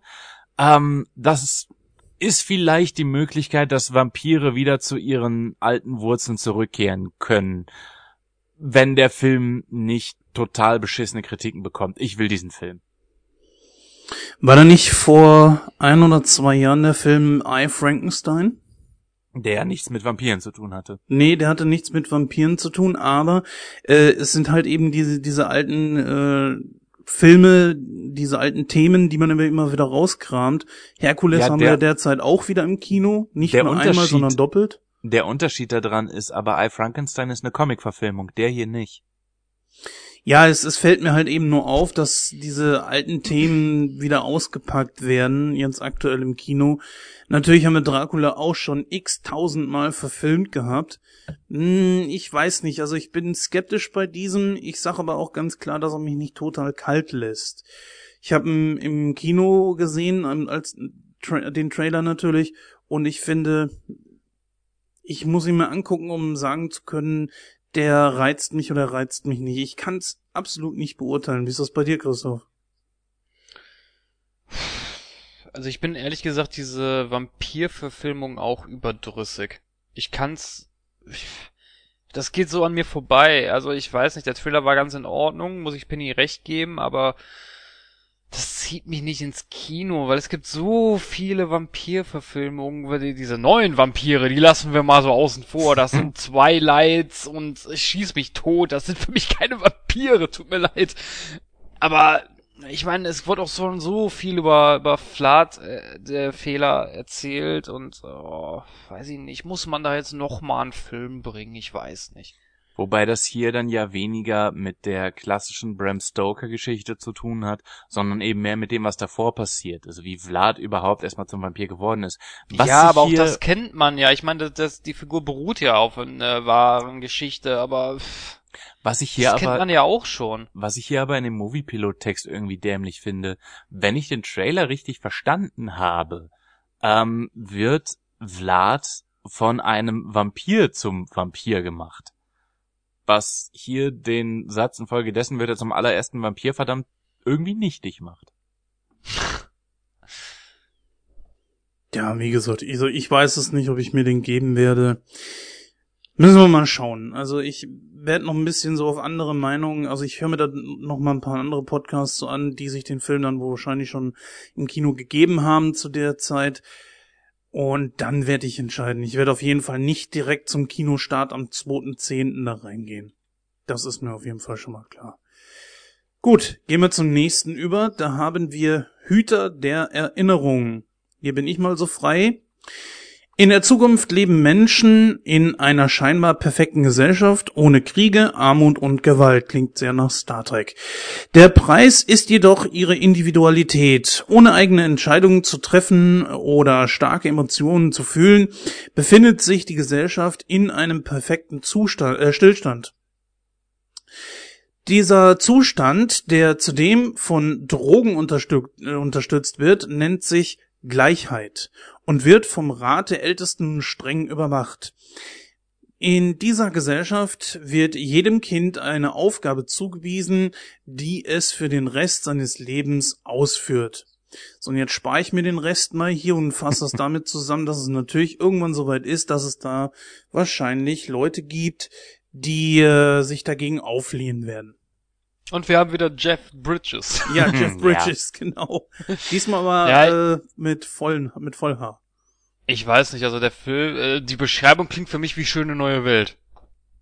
Oder Gattaca oder äh, Equilibrium oder Ja. diese Art von Film. Was nicht notwendigerweise schlecht wär, äh, sein muss. Beide Filme mochte ich sehr, aber ich weiß nicht, ob der Film so viel Neues bringen kann. Also das Konzept ist natürlich wirklich nicht neu. Ich habe es ja schon gesagt, Star Trek. Auch da gibt es ähnliche Sachen. Ich denke mal, dass man mit Sicherheit heutzutage überall in der Vergangenheit ähnliche Geschichten und Filme finden wird, auf jeden Fall. Ich weiß es nicht, da muss man abwarten. Klingt zumindest so auf dem ersten Blick hin schon mal sehr interessant. Der Trailer war jetzt auch nicht unbedingt verkehrt. Abwarten. Was ich dabei mochte, war diese Geschichte mit dem äh, mit dem Schwarz-Weiß-Teil. Das ist ein Stilmittel, das kann funktionieren. Das kann dem Film so ein gewisses Alleinstellungsmerkmal geben. Das stimmt wohl, ja. Das stimmt wohl. Also das ist auch so eine Sache, die mich sehr, ich sag mal, interessiert. Ja, wie gesagt, ich muss gucken, ob ich mir den ansehen werde oder nicht. Wie sieht's denn bei dir aus, Christoph? Die muss man heute auch alles aus der Nase ziehen. Sag doch mal was, Mensch. Was soll ich denn so einem Film sagen, den ich mir definitiv nicht ansehen werde? Das- Zum Beispiel, dass du ihn definitiv nicht ansehen wirst. Das wäre doch. Genau. Das ist irgendwie so, weiß ich nicht, das reizt mich mal so gar nicht. Ich würde mir den noch nicht mal im Fernsehen angucken. Arteschocker. Nein, das, das jetzt nicht. Also so weit, so weit, so weit in den Keller würde ich jetzt nicht gehen, aber mm, nee. Ja, also man hat hier auch äh, bei Moviepilot kriegt der Film eine Wertung von 5,2 bis 10, was bei uns natürlich so 52 Prozent wäre. Ja, es ist schwierig zu sagen. Das sind natürlich auch alles Leute, die den Film in der Vorpremiere gesehen haben, beziehungsweise eine Pressevorstellung wahrscheinlich. Aber Ich würde sagen, wir warten einfach mal ab. Meryl Streep spielt auf jeden Fall mit und äh, ich denke mal mit Jeff Bridges auch Das war dabei. Meryl Streep. Ich hab mir die ganze Zeit am Kopf gekratzt, wer zum Penis das war. Meryl Streep, weißt du echt nicht? Äh, ich habe sie jetzt so nicht erkannt, so faltig und abgefuckt, wie die da aussah. Gute Maske. Äh, hoffen wir's. nee, ich habe die ganze Zeit überlegt, die kennst du. Wer zum Henker ist das? Gnarf.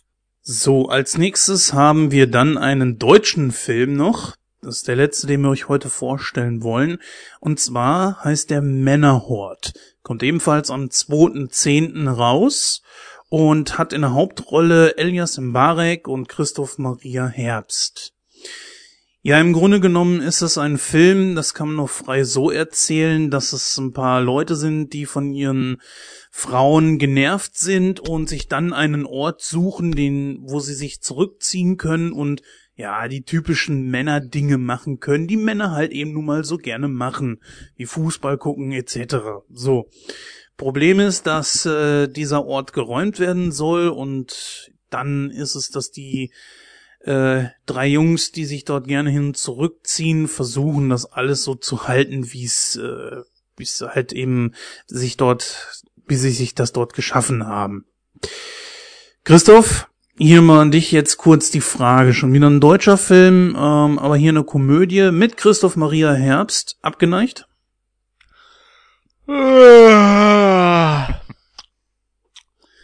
Also mal ehrlich, ich mag Christoph Maria Herbst, weil ich bin ja ein sehr großer Stromberg-Fan und äh, die Serie war einfach nur super und äh, Christoph Maria Herbst ist auch ein begnadeter Schauspieler, da müssen wir nicht drüber reden. Aber will ich mir so einen so einen klischeebehafteten Film, wo die typischen Männer Frauenrollenverteilung an Nee, nein, das will ich mir nicht angucken. Bin ich hundertprozentig bei dir. Christoph Maria Herbst scheint da der einzige unterhaltsame Charakter zu sein, einfach weil er so durch die Wand übertrieben scheiße ist. Äh, was der auch richtig gut spielt und alles. Zumindest laut dem Trailer. Aber das ist, und ich sag, das soll jetzt nicht sexistisch klingen für alle Damen, die uns zuhören, aber ein Film über Männer und Gelüste von Männern wird von einer Frau Regie geführt.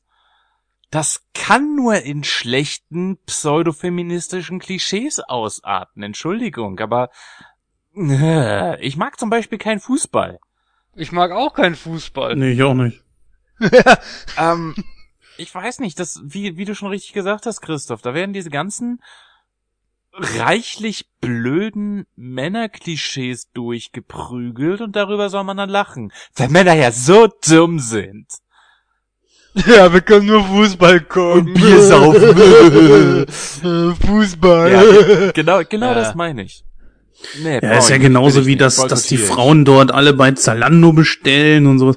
Es ist schon sehr klischeebehaftet und das ist auch ein bisschen, was mich so abgeschreckt hat. Gut, die Schauspieler Christoph Maria Herbst, äh, das habt ihr selber schon gesagt, ist ein sehr guter Schauspieler. Dann haben wir Elias Mbarek, großartig gefeiert durch Fuck You Goethe. Der Wo Film er war auch ja, zugegebenermaßen echt gut war. Fuck You Goethe war gut, ja. Der Ja. war, der war wirklich Scheiße, nicht der war schlecht. scheiße. Okay. Vielleicht sollten wir den auch mal besprechen. Ich fand ihn jetzt nicht schlecht, er war witzig, äh, ich fand das war okay, auf jeden Fall. Bei diesem hier, ja, das, das ist einfach das, diese Klischees, das was mich da abschreckt. Es wirkt auch ein bisschen einfallslos. ja. Dieser Film wird auf jeden Fall, glaube ich, bei mir auch Schwierigkeiten mit den Klischees haben. Ich finde es interessant, dass du jetzt dich so an den Klischees störst, dass wir uns alle so an den Klischees stören. Äh, weil auch Fuck You Goethe hat im Grunde genommen diese Art von Klischees zelebriert. Und bis auf Ja, Christoph deswegen fanden war der wir den Film ja alle auch gut. scheiße. Ja gut, Christoph mag ihn ja nicht so. Es gibt auch Deswegen andere habe ich gesagt, bis auf Christoph wir alle. Ja, es gibt auch andere klischeehafte Filme, was weiß ich, American Pie oder irgendwie sowas. Worauf Das ich hinaus will, ist einfach, dass Klischees, wenn sie geschickt benutzt werden, nicht notwendigerweise schlecht sind. Aber was ich in diesem Film jetzt gesehen habe, das war, äh, das wird ein Film sein, der tragischerweise pervers erfolgreich sein wird in Deutschland. Zum einen wegen Christoph Maria Herbst, zum anderen wegen Elias, Elias Mbarek und zum dritten, weil das deutsche RTL 2 Publikum diese Art von Filme einfach geil findet. Ja. Man weiß ja nichts verkehrt. Also bei unseren, bei unseren Ausführungen möchte ich noch sagen, weil wir ja vorhin so über Klischees und so gesprochen haben, also ich hoffe, die RTL 2 Zuhörer unter euch können, können uns noch folgen. Auch wenn ihr aus Gelsenkirchen kommt. Boah, das hast du jetzt gesagt. Ja, nee, also kurz gesagt, nee, will ich nicht. Somit sind wir also schon erst einmal durch hier mit den neuesten Kinostarts. Ja, es gab gemischte Meinungen. Manche, also wir haben ja echt viel richtig hart auseinandergenommen. Uns würde natürlich auch eure Meinung dazu interessieren. Ja, ich glaube, ich muss es nicht nochmal sagen, wo ihr eure Kommentare hinterlassen könnt. Entsprechend gehen wir jetzt weiter in unserem Programm. Und wo wir eben schon bei RTL 2 waren, hier eine schöne Überleitung, denn dort lief mal eine Show, auf die äh, ja ein ganz großer Bezug, glaube ich, zu unserem nächsten Hauptthema zu knüpfen ist, nämlich die Truman Show. Meint ist natürlich Big Brother.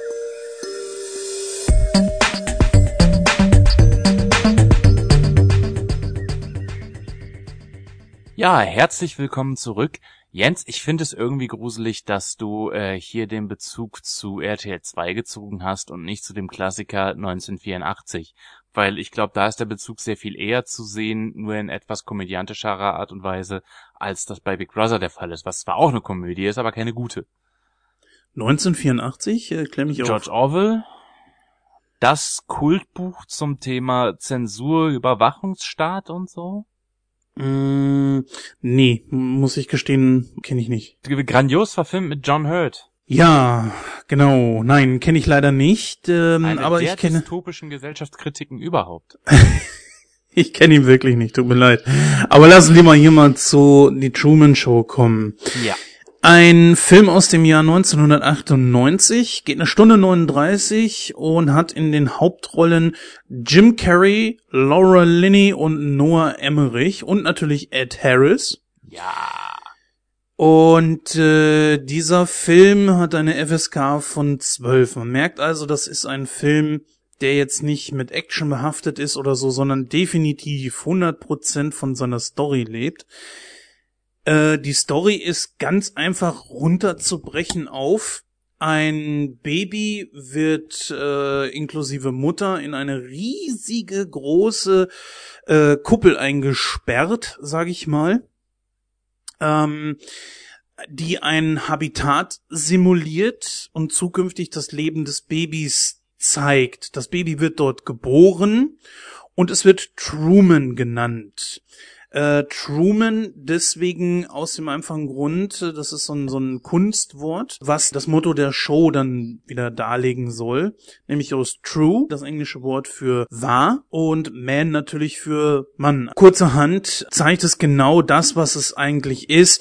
Truman ist der einzige nicht schauspielendere Charakter dort in dieser Kuppel. Ja, und äh, der Film setzt langsam aber sicher da, also er fängt an, indem Truman so langsam aber sicher merkt, irgendwas stimmt in seiner Welt nicht. Das fängt an damit, dass plötzlich mitten vom Himmel herunter irgendein eine Kamera runterfällt oder das Regen nur auf ihn herabfällt und wenn er da raustritt, dann der Regenstrahl ihn verfolgt, sowas zum Beispiel, also sehr witziges Sachen da drin und das ist eigentlich auch so die große Handlung des Films. Den Machern der Show passieren immer mehr Kleinigkeiten und Truman merkt langsam aber sicher, er wird hier äh, gefangen gehalten sozusagen und versucht dann aus dieser Kuppel zu entkommen beziehungsweise dem Geheimnis auf der Spur zu kommen. Die Truman Show ist für mich einer meiner Lieblingsfilme. Ich mag den Film. Ich finde, Jim Carrey hat hier mal gezeigt, dass er durchaus in der Lage ist, auch mal was Ernstes zu spielen. Ähm, er hat sich mal darauf, ich meine, hier und da hat er mal eine Grimasse gezogen, okay, aber er hat das nicht so übertrieben, also wirklich nur in ganz vereinzelten Szenen mal gemacht. Zum Beispiel bei der Autofahrt, wo er da mit seiner Frau da wegfahren wollte. Das fand ich eigentlich ziemlich geil, weil er da so ein bisschen ausgeflippt ist. ähm, ansonsten fand ich das wirklich eine, eine mal eine andere, eine andere, ein anderes Gesicht von von Jim Carrey und das fand ich hat er richtig gut gemacht. Die Story an sich ist äh, hervorragend, auch mit diesen ganzen Anspielungen, wie er letztendlich überhaupt darauf gekommen ist, dass da irgendwas nicht so ganz im, im stimmt mit seiner Welt.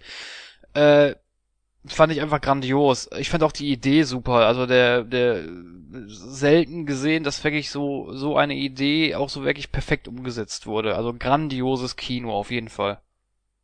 Ja, tragischerweise habe ich dem eigentlich kaum noch was hinzuzufügen. Auch ganz groß, ganz großer Jim Carrey. Ähm, insgesamt Ed Harris, klasse. Ich habe außer dem Soundtrack, der mir mit, den, mit der Klaviermusik irgendwann fürchterlich auf den Sack ging, wobei ich glaube, dass das Absicht war, eigentlich überhaupt nichts zu meckern. Ich finde, dass der Film ich sag mal von vornherein, ich finde ihn gut. Ich möchte mit meinen folgenden Ausführungen den Film nicht schlecht reden, äh, sondern einfach nur zeigen, wie gut er wirklich ist. Für mich ist die Truman Show, genauso wie Running Man mit Arnold Schwarzenegger aus den 80ern, eine unglaublich, ein unglaubliches Spiegelbild der Perversion des deutschen heutigen Fernsehens. Ich finde, sowohl Running Man als auch äh, die Truman Show zeigen, was im deutschen Fernsehen oder in welche Richtung wir uns langsam bewegen. Auch wie Ed Harris es selber gesagt hat, also als Christoph in diesem Film, dass er äh, die erste Live-Empfängnis im Fernsehen zeigen will. Solche Sachen zum Beispiel.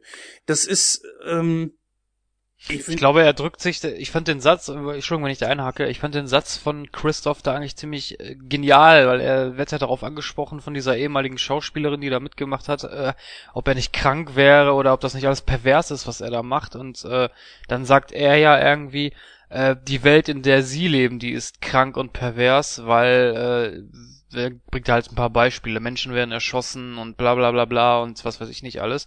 Und er sagt halt, er gibt Truman halt einen sicheren Ort. Das mag ich fand auch die, ja, ja, aber ich fand die, diese, diese moralische Zwickmühle, in der er sich da eigentlich befindet, die fand ich richtig gut wiedergegeben. Ja. Anbei er sich aber auch, glaube ich, nicht so die richtig die, ich glaube, er versucht, die eigene Schuld von sich zu schieben. Hm, Denn nein, nein, nein, nein, sorry, nein, das, das glaube ich beim besten Willen nicht. Verzeih, wenn ich dich da unterbreche. Aber ich glaube, so wie ich Christoph einschätze, also den Film Christoph, nicht unseren Christoph. äh, sorry, der musste sein. Ähm, ich glaube, dass sich Christoph wirklich als eine Art Vaterfigur für Truman sieht. Er liebt diesen Jungen und will auf gar keinen Fall, dass ihm was Schlimmes passiert. Gleichzeitig liebt er aber auch die Welt, die er für ihn geschaffen hat. Ähm, ich glaube gar nicht mal, dass er so sehr in einer moralischen Zwickmühle steckt. Und er sagt ja auch irgendwie, ja, wenn seine, wenn seine Intentionen, diese Show zu verlassen, nicht so banal wären, dann könnte er auch gehen. Richtig. Ja, aber ich sag mal, es ist schon eine sehr große Perversion, die dort gezeigt wird. Zum einen ist dieser Christoph, ich, ich sag jetzt einfach mal Ed Harris, damit wir uns hier ja. nicht äh, verstricken. Dieser äh, Ed Harris, ähm, er bestimmt das Leben. Ich sag mal, Truman ist bestimmt 32 Jahre alt, würde ich jetzt ungefähr sagen. 29. 29, okay. Ja. Also ungefähr 30 Jahre alt. Wenn wir jetzt die Zeit noch in, im, im äh, Mutterleib mitrechnen, kommen wir auf ungefähr 30 Jahre. 30 Jahre bestimmt dieser Mann das Leben eines anderen Menschen.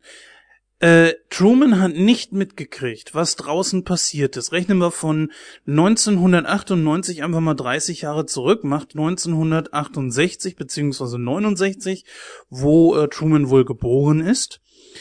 Er hat die Hippie-Revolution nicht mitgekriegt, den Angriff auf auf verschiedene Präsidenten. Er hat äh, Nintendo nicht nein, mitgekriegt. Nein, nein, nein, das stimmt nicht. Das stimmt nicht. Uh, Truman hatte schon Fernsehen, also äh, die, er hat auch die erste Mondlandung gesehen. Er weiß, was, in der Welt er passiert. weiß, was in der Welt passiert. Richtig, Das er wird hat ja sich aber mehrmals- nie mit irgendwelchen Leuten draußen darüber ausgetauscht. Immer nur mit Schauspielern, die, wenn die Schauspieler wenigstens frei hätten agieren können, wäre das noch eine etwas andere Ebene gewesen, auch pervers, aber trotzdem. Äh, die Schauspieler haben von, von äh, Ed Harris haben äh, Regieanweisungen bekommen, wie sie sich verhalten, äh, was sie sagen, was sie tun sollen und so weiter. Das ist einfach, er hat den Mann in einen Knast gesteckt. Und das, das ist einfach so, so sehe ich das in diesem Film. Ne? Ich finde den Film gut. Wie gesagt, ich, ich meine nicht, dass ich den da irgendwie schlecht reden will. Aber stellt euch mal vor, ihr werdet 30 Jahre lang, wird euch eine Welt vorgegaukelt, die es nie gegeben hat. Eure Mutter ist nicht die echte. Euer Aber Jens- Vater, ja? Sorry, aber wenn dir das passieren würde, würde dir das herzlich wenig ausmachen, weil A, weißt du es nicht und B, kennst du den Unterschied nicht. Es würde Truman auf jeden Fall klar werden, nachdem er äh, diese Kuppel verlassen hat. Ja, das ja, das Ja, schon. und ab dem Moment ist das einfach, du siehst es aber, auch aber es war ja nie geplant, dass äh, er die Kuppel verlässt. Richtig. Und genau das ist eben das. Es ist nichts in seinem Leben real gewesen. Die Frau, die er wirklich geliebt hat, seine Traumfrau, hat äh, Ed Harris rausgenommen. Stattdessen wurde eine andere Frau ihm aufgezwängt. Er scheint sie ja nicht mal wirklich zu lieben. Er- Man sieht ja wirklich, dass er an dieser einen kleinen dort äh, hängt und sich sogar versucht, ein Bild von ihr zu basteln und da immer wieder dran rumdoktert, bis dieses Bild so ähnlich aussieht wie äh, die Kleine, die halt gehen musste, deren Namen mir jetzt gerade nicht einfällt. Ja, deswegen will er ja auch zu den Fidschi-Inseln, weil ja gesagt wird in der Serie, ja, wir sind verreist nach Fidschi. Ja, genau, und das ist halt halt. Und da wird einfach mit ihm gespielt, auf eine Art und Weise, äh, sein Vater ist umgekommen. Warum haben sie ihm seinen, seinen Serienvater, sag ich mal, denn umkommen lassen? Damit er Äh, die Insel nicht verlässt. Ne? Richtig, genau. Ja, aber das ist war doch- ja der Grund. Ja, aber das finde ich, das war ja der Grund, damit er Ja. halt Angst vor Wasser hat. Ich verstehe, worauf du hinaus willst, Jens, und ich würde dir zu einem gewissen Maß äh, auch zustimmen. Ich würde aber widersprechen zu sagen, dass der Charakter von Ed Harris per se böse ist, wenn man da das unbedingt in nicht diesen sagen. Nee.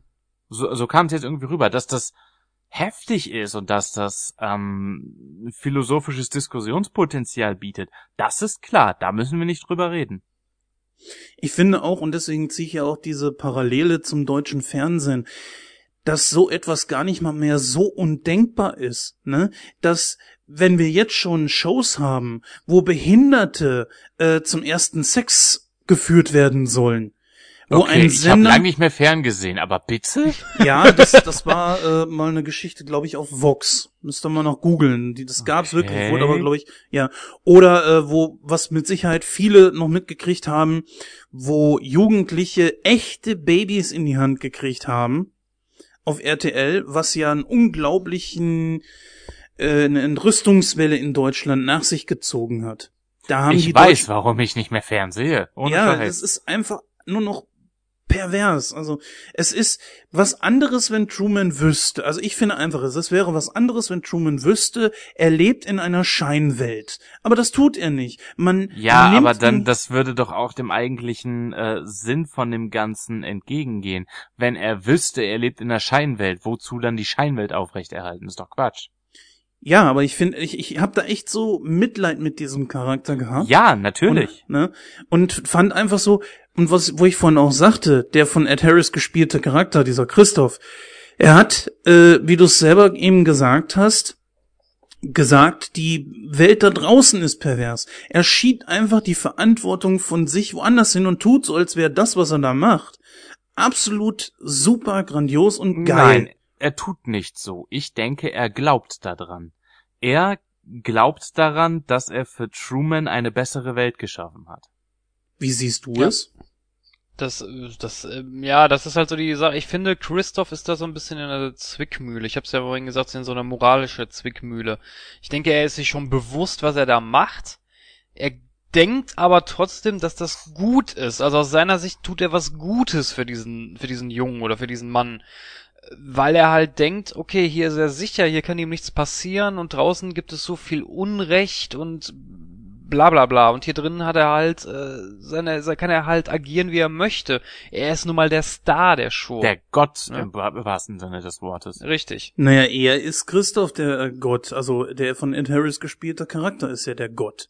Was Ja, ja, mit Sicherheit ja. eine, so eine schöne Anspielung ist, wo er aus dem Himmel heraus, wo du äh, ganz am Ende, wo er zu Truman dann auch spricht, das hatte schon was Gottgleiches irgendwie. Alter, er heißt Christoph. Jesus Christus.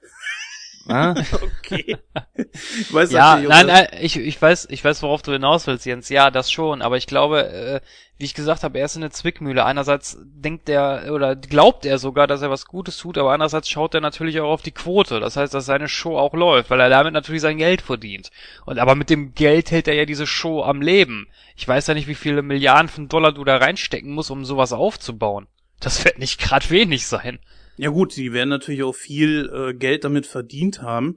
Das ist klar. Nur für mich ist einfach so die große Frage, niemand hat äh, Truman gefragt, willst du das oder so. Von daher hat er gar keine andere Möglichkeit. Er muss dort leben.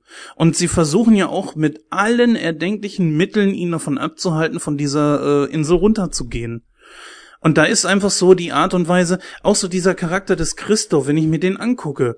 Ist er jetzt schuld? Sind wir schuld als Zuschauer, beziehungsweise die Zuschauer in dem Film? Wer ist schuld, dass Truman dort verweilen muss?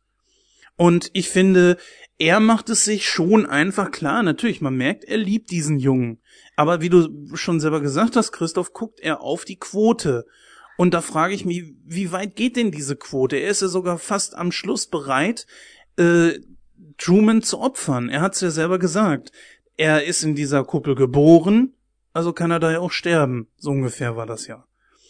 Und Ähm, da um- frage ich mich, wie weit geht diese Liebe, wenn ihr versteht, was ich meine. Um ganz kurz einen deiner Punkte aufzugreifen, der mir äh, gerade aufgefallen ist. Ähm, wenn du mal irgendwann Kinder zeugst, lässt du die taufen? Oh, keine Ahnung. Ich will darauf hinaus. Du hast gesagt, man hätte ihn vielleicht vorher fragen sollen. Ähm, wie hätte man ihn vorher fragen sollen? Äh, Weißt du, das vielleicht, wär ja, ja, dem- ich verstehe, was du meinst, ja. Das wäre dem kompletten Konzept, den diese Sendung hatte, total entgegengegangen. Ja, aber wie moralisch ist es, eine Big Brother Form zu schaffen, wo diejenigen oder derjenige, der drin ist, nie die Möglichkeit hat zu sagen, okay, ich äh, möchte jetzt gehen. Zwar sagt äh, Ed Harris als Christoph, dass äh, Truman jederzeit die Möglichkeit hat zu gehen, aber er wurde ja über die Jahre hinweg immer wieder dran gehindert. Ich könnte Und- jetzt mal was ganz Kontroverses raushauen und gegenfragen, wie moralisch ist es, einen imaginären Freund als ultimative Instanz aufzusetzen? Ja, für mich ist das einfach das Komplette, einfach irgendwo fragwürdig. Mir Das tut hat der jetzt keiner Mensch. verstanden, glaube ich. Nee, dann erklär's mal. Äh, Thema Religion.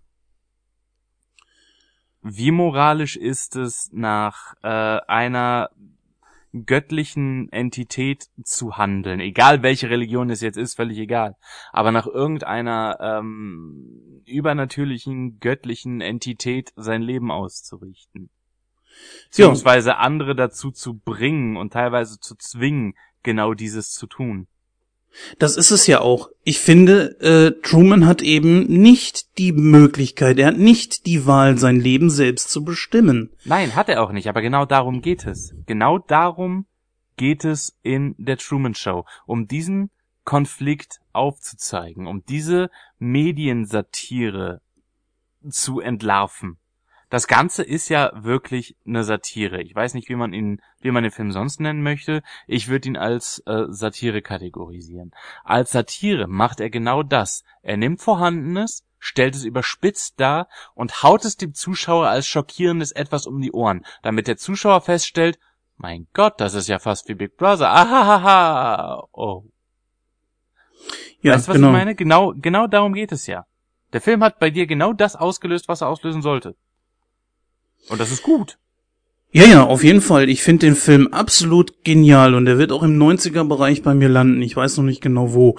Äh, für mich ist einfach so die Frage, wer ist denn jetzt hier in welcher Rolle? Weil im Grunde genommen ist ja dieses künstliche Habitat, so möchte ich es mal nennen, ne, ist ja von diesem Christoph geschaffen worden. Und Christoph, denke ich schon, sieht sich als eine Art Gott. Ja, Denn klar. Truman hat nicht die Möglichkeit, über sein eigenes Schicksal zu bestimmen. Er kann nicht sagen, ich mache jetzt eine große Karriere, weil wenn die Quoten es so wollen oder Christoph Bock hat, weil er gerade irgendwie einen falschen Zehennagel umgeknickt hat oder so, kann er sagen, heute machen wir das so, zack, wir lassen äh, Truman feuern. Ja, Und aber gleich, aber gleichzeitig denkt Truman, dass er die freie Entscheidung hat. Richtig. Dass aber er den freien ja, Willen hat. Bis dahin würde ich sogar noch äh, irgendwo sagen, ist okay. Aber in dem Moment, wo es darum geht, dass sie seinen Vater sterben lassen, äh, der nicht nie sein Vater war, die, seine Mutter war nie seine Mutter. Sie haben ihm äh, genauso wie bei Michael Jackson haben sie ihm die Möglichkeit geraubt, eine eigene Kindheit zu haben, die real ist. Und alles ja in gut, seinem aber ich meine, Leben du war musst, eine du Lüge. musst, ja, du musst aber dazu sagen, er hätte aber gar keine vernünftige Kindheit gehabt, weil er ja ein, eine ungewollte Schwangerschaft war, also ein ungewolltes Kind. Und dann hätte er da durch müssen, wie jeder andere auch. ja, natürlich, klar, da gebe ich dir absolut recht. Ne? Und also für mich ist halt einfach so, das ist ja das Geniale an diesem Film. Du kannst dir selber die Frage stellen, wer ist jetzt in welcher Funktion? Wer, auch die Frage so hinweg, wer ist denn jetzt der Schuldige, dass der arme Truman dort äh, quasi gefangen ist? Ich Sind es die- noch einen Schritt weiter gehen. Ist es ein armer Truman oder nicht? Ja, in Ist meiner Truman- Auffassung ja. Arm dran. Ist man arm dran, wenn man glücklich ist? Gut, Allein- der, die Geschehnisse des Films haben gezeigt, dass Truman nicht glücklich ist, aber mal grundsätzlich gefragt, wenn du in einer Welt bist, so künstlich sie auch ist, äh, stell dir die Matrix vor, denk mal an die Matrix. Äh, was würdest du lieber machen? Ein relativ normales Leben in der künstlichen Welt führen, ohne dass du davon Kenntnis hast? Oder auf einem abgefuckten Hovercraft rumhängen und dich vor äh, Robottintenfischen verstecken? ähm, das ist eben so die große Sache. Man hätte die Wahl haben müssen. Spätestens zu dem Zeitpunkt, wo man sagen könnte, okay, Truman ist jetzt in der Lage zu begreifen, worum geht es hier eigentlich. Hätte man ihm sagen müssen, all das hier ist nicht real. Und auch dann sind all seine Erinnerungen und alles, was er je erlebt hat, nie wirklich passiert. Und wenn es schon so weit ist, Doch, dass, Jens, stopp, stopp, doch. Hm? Natürlich sind die real passiert. Für ihn, ja. Seine Erinnerungen sind echt. Die von den Schauspielern nicht, aber seine Erinnerungen sind Wobei echt. das kommt, das, ja, wobei das kommt darauf an, es gibt ja durchaus einige Schauspieler, die das auch ein bisschen ernst, oder, naja, nicht ernst nehmen, sondern die sich da auch ein bisschen mit Truman verbunden fühlen. Ja. Da wäre zum Beispiel sein Freund Marlon. Ja. Das wird im Film nicht so ganz klar, aber im Drehbuch war es wohl auch so gewesen, oder es war zum, es stand zumindest im Drehbuch, Mhm. dass Marlon ihm hilft bei dem letzten Fluchtversuch. Ja. Das wurde im Film allerdings äh, ein bisschen rausgelassen. Aber trotzdem nimmt man ihm das ab, dass er wirklich sein Freund ist und nicht nur ein Schauspieler. Richtig. Und deswegen denke ich, dass man nicht einfach per se sagen kann, äh, nein, Trumans Erinnerungen sind nicht echt. Oder das, was Truman erlebt hat. Es mag für den Zuschauer und für einen Teil der Darstellerschaft gestellt sein und nicht echt sein. Für Truman ist es aber echt. Ja, der Film ist definitiv, er, er macht genau das, äh, oder sagen wir es anders, er weckt genau in uns das, was auch gewollt war. Ja. Und ich finde, das macht diesen Film einfach aus. Hinzu kommt noch, mh, um mal von dieser Thematik hinwegzukommen, moralisch oder nicht moralisch, muss ich genauso gut sagen, äh, gehe ich jetzt mal auf Jim Carrey, dass der auch seine, seine typischen äh, Mimiken im Gesicht diese, und auch dieses Herumfuchteln, was er ja sonst immer hat, fast vollständig verzichtet hat. Richtig. Genau. Und das ist so ein Film, wo ich sagen würde, ja, das zeigt ihn mal als wirklich ernsthaften Schauspieler. Während er in ähm, einem anderen Film, den ich vor kurzem gesehen habe, wirklich nur äh, die Zahl 23, Nummer 23, glaube ich, war das, äh, einfach nur abgelost ist. Muss man leider so sagen. Und Ja, man muss ja auch dazu sagen, äh, Jim Carrey war ja nicht die erste Wahl. Nee, das Also, war Gary glaub- Oldman. Richtig, das war Gary Oldman. ich glaube, die haben sich auch lange davor gesträubt, äh, Jim Carrey mit dieser Rolle zu besetzen. Aber er war genau richtig. Ja, Ja, aber natürlich, er war auch genau richtig. Gary Oldman kann ich mir in der Rolle überhaupt nicht beim vorstellen. besten Willen nicht. Nee, ne, also definitiv nicht. Also ich find's super, dass dieser Film so diese moralische Frage aufwirft und dass er auch für uns, glaube ich mal, so eine Reflexion ist. Ich meine, 98 war es noch nicht so schlimm, wie es jetzt ist.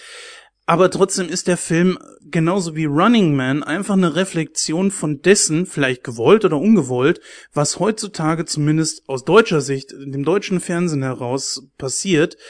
Äh, es ist ein Spiegelbild. Und wenn ich mir überlege, wie weit wir teilweise schon sind, was für Sendungen geplant sind.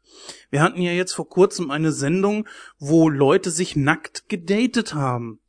Ist doch alles nicht mehr normal. Alter, was guckt ihr für Sachen? Ich weiß, warum ich keinen Fernseher mehr hab. So ihr, ich gucke auch kein Fernsehen. Da möchte ich mich von Das distanzieren. braucht man auch gar nicht. Äh, Ich sag mal, wenn ihr auf GMX geht oder so, das steht alles da. Das kann man alles nachlesen. Und dazu muss ich das nicht geguckt haben, was ich auch definitiv nicht tue. Aber die Sache ist einfach, wenn ich sowas lese oder wie äh, äh, Promi Big Brother und so weiter, wie, wie, wie weit gehen wir noch? Und das ist die Frage, die dieser Film mir in mein Hirn pflanzt. Es wie geht ja- weit werden wir noch gehen?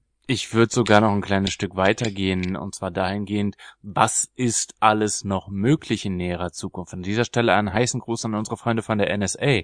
Ähm, dieses Prinzip der Überwachung und der ständigen ähm, Beobachtung ist ja jetzt auch näher, als man äh, das gerne hätte. Ja. Und du hast ja in diesem Film hier auch gesehen, da gehe ich jetzt mal kurz wieder zurück auf den armen Truman, der eben nicht die Möglichkeit hatte zu sagen, nee Leute, ich möchte nicht, dass ihr mich mit, beim Sex filmt. Ich möchte nicht, dass ihr mich bei meiner Morgentoilette filmt, beim Pinkeln oder beim Baden oder, oder bei meinen intimsten Gedanken. Wobei man da Der- anmerken ja. muss, verzeih, wenn ich auch da wieder reinrede, du weißt, das kann ich sehr, sehr gut. Nee, mach Äh, nichts. da wird von, da wird ja immer wieder gegengeschnitten auf äh, die Zuschauer vor dem Fernseher.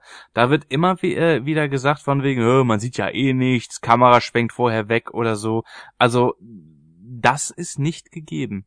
Dann ist mir das äh, entfallen, dann habe ich mich da vielleicht getäuscht. Aber sehr wichtig, sehr, sehr wichtig für diesen Film, fand ich den Schlusssatz, bevor Truman endgültig gegangen ist. Sie war nie in meinem Kopf. Ja. Ja. Sie hat nie eine Kamera in meinem Kopf. N- Nie eine Kamera in meinem Kopf, genau. Und deswegen ist es, das fand ich einen sehr guten Schlusssatz. Und ich fand es auch gut, dass er gegangen ist. Ja. Leider hat man nie erfahren, was da äh, nach passiert ist. Das finde ich gar nicht mal so leider. Das finde ich eigentlich ziemlich gut, weil wir brauchen keine Truman Show 2. Ich finde das sehr gut so, dass die da nicht noch weiter drauf eingegangen sind. Weil genau so muss es sein. Truman geht. Die Sendung ist vorbei. Und dann war auch der Film vorbei. Und das war richtig so.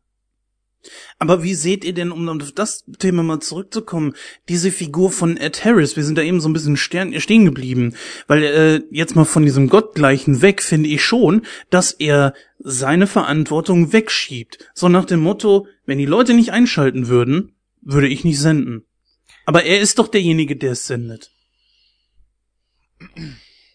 Ja, klar, natürlich.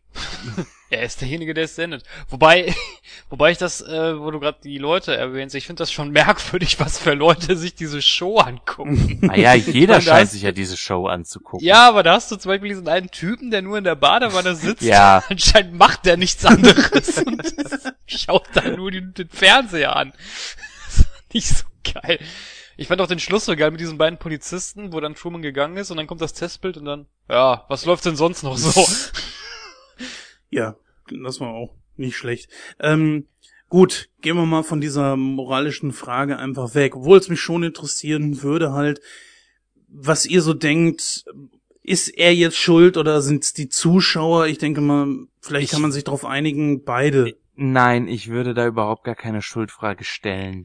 Ich bin nicht der Meinung, dass eine Schuldfrage dabei angebracht ist. Ganz einfach aus dem Grund, weil ich gehe nicht davon aus, dass mit dass irgendjemand da eine negative Intention hatte. ähm, das Ganze ist natürlich moralisch sehr, sehr diskutabel, aber ich, woran sollte man da konkret schuld sein, wenn du die Schuldfrage stellst? Wer auch immer schuld ist, woran ist er schuld? Ich finde es halt sehr fragwürdig, dass man Truman hier ein ganzes Leben vorgegaukelt hat. Er hatte Sex mit einer Frau und mit einer Frau zusammengelebt, die ihn nie geliebt hat. Die äh, Schauspielerin, und das ist ja auch noch so eine Sache, diese Frau hat sich dort prostituiert, indem sie mit ihm Sex hatte. Ja. Genauso wie jede andere Frau, die mit ihm dort Sex hatte. Und es war nie echt, es waren nie Gefühle dabei. Gefühle hast du in diesem Film, äh, glaube ich, nur gesehen, die er zu diesem einen Mädchen hatte, äh, das äh, ja dann äh, von von äh, Christoph rausgenommen wurde. Und Marlon. Äh, dem dem Kumpel. Mhm. Ja. Mm, ja, das würde ich auch so sehen, dass der dann irgendwann schon so eine Art Kumpel von ihm gewesen ist. Es- Der muss ja auch von klein auf an, das hat er ja erzählt, die haben das und das zusammen gemacht und voneinander abgeschrieben. Also ist er von Anfang an auch als kleiner Junge mit dabei gewesen. Das denke ich schon. Das würde ich sagen, das ist ehrlich. Obgleich er ihn natürlich auch anlügt. Das ist natürlich auch klar. Ja, aber ich habe es ja vorhin schon mal erwähnt. Im Drehbuch war es ja anders geplant. Ja, Das wird ja nur im Film nicht so ganz deutlich. Ist natürlich auch so die Frage, äh, wie man es schafft, äh, so, einen, so einen ganzen Sturm zu simulieren. Also die Technik, die da drin steckt, die muss ja unglaublich sein. Ja, und es ist schlimm, dass Superman fliegt. Nein, das war jetzt gemein. Ähm, ich verstehe, was du meinst, aber da kommen wir, finde ich, auch zu einem interessanten Thema. Die äh, Effekte des Films, die fand ich nämlich insgesamt verdammt gut. Ja. Also nicht, äh, nicht, dass der da eine Wettermaschine in seiner Kuppel hatte, sondern äh, als, als, als, als wirklich die Filmeffekte von The Truman Show fand ich ziemlich gut. War sehr gut. Also für 98, mein gut, das war ein Jahr vor Herr der Ringe. Man hat ja bei Herr der Ringe schon gesehen, was auf jeden Fall möglich ist. Es ist natürlich auch die Frage, wie viel CGI dort verwendet wurde, wenn überhaupt. Und ich finde aber einen ganzen anderen Aspekt noch sehr interessant. Hinter diesen ganzen äh, symbolischen Kram, der da war, fand ich besonders auch die sehr bodenständigen Witze, fand ich sehr gut. Auch so, ähm, Dieses Product Placement in, innerhalb der Show, das fand ich richtig Ja. geil. ja, das war sehr gut. Wie zum Beispiel äh, die beiden Alten, die ihn jedes Mal an diese Wand gedrückt haben mit dem Plakat da dran. Oder wie die Schauspieler irgendwie so, n- so, n- so einen kleinen Werbespot da irgendwie reindrücken mussten. Jetzt ist Zeit für Mokoko Ich fand Kakao. Ich fand die Stelle so geil, als Truman da so voll ausgetickt ist und seine Frau dann einfach nur, ja, ich mach dir mal einen Kaffee und zwar hält dann hält er den Kaffee erstmal so in die Kamera, Ja. er labert da irgendwas und Truman dann so, mit wem zum Teufel redest du hier? Was hat das jetzt mit dieser Situation zu tun? Oder auch eben die so immer geil. wieder eingestreute Bierwerbung von Marlon. Ja, genau. Genial. Aber das war es ja. Das zeigt aber auch, glaube ich, die Moral von der Geschichte, dass das nicht aufrecht zu erhalten ist. Ich meine, wir steigen ja leider oder Gott sei Dank, je nachdem, das muss jeder für sich selbst entscheiden, direkt da ein, wo Truman langsam aber sicher seine eigene Welt bröckeln sieht, dass die, was hinter der Fassade ist. Er stellt sich Fragen, bereits schon von Anfang an des Films. Ich frage mich, ob es nicht vielleicht besser gewesen wäre, ein, zwei Tage, so alltägliche Tage, dass, dass man damit beginnt. Wenn ihr versteht, was ich meine. Und ich Ja gut, aber es war ja ein alltäglicher Tag. Ich meine, da ist ja nur dieser Scheinwerfer runtergefallen und das wurde ja auch relativ ähm, eigentlich recht genial gelöst, Ja. sondern dass in den Nachrichten gesagt wurde, da ist was runtergefallen von einem Flugzeug oder so. Genau, ja. Also das würde ich, das würde ich noch nicht als Bröckeln sehen, weil wenn als normaler Mensch denkst du dir jetzt auch nicht, oh, ich bin hier in einer Fernsehshow oder sowas. Das eigentliche Bröckeln kam ja erst mit dem Regen. Richtig, genau. Wobei da eigentlich noch nicht mal. Ich meine, er hat zwar gesagt, ja, das kam mir ein bisschen komisch vor, aber äh, das war jetzt, aber das waren so die Kleinigkeiten, Ja. weil ja immer mehr passiert ist. Weil die, weil die Leute eigentlich immer mehr Fehler gemacht haben, die, die Produzenten. Richtig. Ich glaube, wo es eingesetzt hat, war der Vater. glaube, da hat es letzten Endes wirklich zu bröckeln begonnen. Ich meine, es kam aber immer wieder mal irgendwas vor. Zum Beispiel, wo er da in diesen, in dieses Gebäude gegangen ist und hinter dem äh, Fahrstuhl plötzlich, ja, was war das? Ein Set oder so? Weiß nicht genau. Oder er hat ja, ja, aber er hat ja auch nachher die Straße zum Beispiel beobachtet. Da sagt er ja immer so, äh, Ja. ja. jetzt kommt hier gleich einer mit dem Fahrrad, jetzt fährt gleich ein gelbes Auto vorbei. Und ähm, dann hat, dann wollte er ja mit seiner Frau einfach so spontan wegfahren und auf einmal war die Straßen voller Stau, er dreht eine Runde und die ganzen Autos sind weg. Und da hat er dann ja erst mal gemerkt, Moment mal, hier stimmt doch irgendwas nicht. Er hat Und nicht also nur das, das, das- Muster um ihn herum erkannt. das Feuer auch, das plötzlich so einfach so ausbricht. Und ich glaube letzten Endes, ähm, das war auch eine Einstellung, wo man genau auf sein Gesicht gegangen ist, wo äh, diese nukleare Katastrophe oder was das da war gewesen ist. Ja, und genau. dieser Typ in diesem Anzug zu ihm sagte, kein Problem, Truman. Und er sich bewusst Ja. war, den kenn ich gar nicht. Der kann mich nicht kennen, aber der kennt meinen Namen. Und ich glaube, da war es dann endgültig vorbei. Ja. Und dann natürlich dann der Fehler von seiner Frau, die dann in die Kamera gesagt hat, helft mir. Ja. Und da hat er dann auch gemerkt, Moment mal, mit wem redest du? Ja, genau. Das sind so, glaube ich, so die Schlüsselmomente des, des Films gewesen. Was ich ein bisschen schade fand, war, dass man nicht mitgekriegt hat, wie er denn äh, letzten Endes rausgekriegt hat, dass es Kameras sind oder dass er beobachtet wird. Weil er sich ja eindeutig unten im Keller eingeschlossen oh, hat und dann mh, versucht hat, da rauszukommen. Er muss ja genau gewusst haben, wo eine Kamera ist oder dass überhaupt Kameras da sind. Mm, Das ist das, was ich vorhin angesprochen hatte mit dem, Fe mit dem was im Drehbuch anders stand. Nämlich, da hat Marlon ihm geholfen. Ja. Okay, das wäre vielleicht besser gewesen. Hm. Ja, gut. Bleibt, glaube ich, nur noch eins. Dieses Gespräch zum Schluss. Das war natürlich sehr emotional zwischen, äh, zwischen Christoph und Truman. Ich meine, er hat sehr gute äh, Ansätze gehabt. Er hat auch sehr emotional mit ihm gesprochen. Eine tolle Arbeit der deutschen Synchro, muss ich sagen. Nein. Nein, findest du gar nicht? Bei Ed Harris ja, aber ich finde die Synchronstimme von äh, Jim Carrey absolut unpassend. Ich glaube, das ist einfach der Kontrast dazu, dass man sonst diesen quirligen, völlig äh, ausflippenden Kerl hat, der sonst mit seiner Gesichtskirmes sämtliche Leute zum Lachen bringt und in diesem Film hier eher mit bodenständigen Witzen zu arbeiten hat. Ja, aber das ist das Problem. Der Synchronsprecher, der Standard-Synchronsprecher von Jim Carrey, ich kann mir seinen Namen nicht merken, ähm, ist für eine so ernste Rolle nicht so wirklich geeignet. Finde ich. Der macht quirlige Sachen, Mm. macht er wunderbar, auch dieses mm, macht er wunderbar, aber so ernste und bodenständige Sachen, ich finde ihn da nicht so toll. Hm. Also mich hat das jetzt nicht so gestört. Es kann daran liegen, dass ich den Film zuerst auf Englisch gesehen habe. Wir haben den damals im Englischunterricht geguckt. Aber ich fand ihn auf Deutsch nicht toll synchronisiert. Also ich habe den Film auch in Englischen gesehen. Äh, ich habe da jetzt nicht so die großen Probleme mit. Also die Witze waren bodenständig genug und auch äh, so passend, dass man sie auch gut übersetzen konnte, dass man die in die Synchro einfach mit reinbringen konnte. Aber nichtsdestotrotz geht's ja, ob nun Englisch oder oder eben nicht.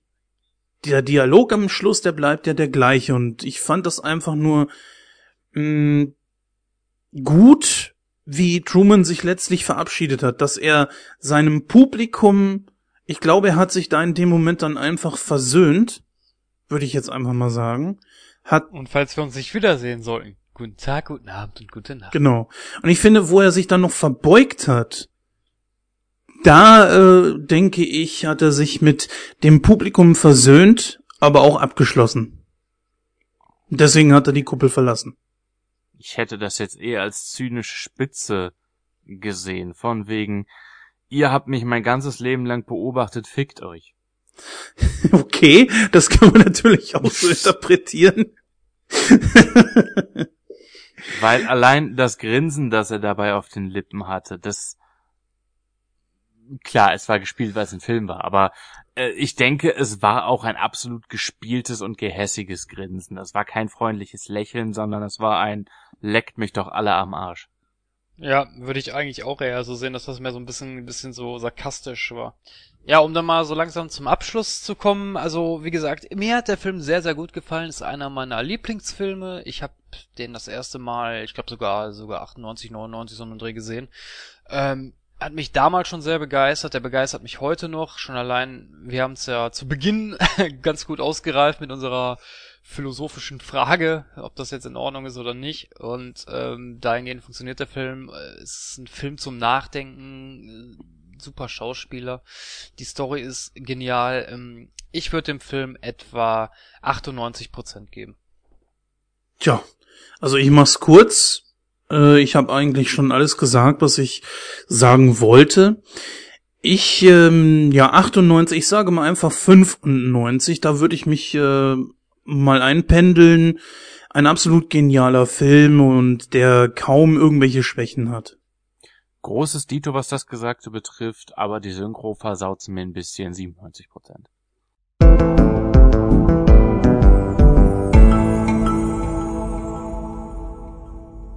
Ja, und herzlich willkommen wieder bei Diskussionen für Millionen.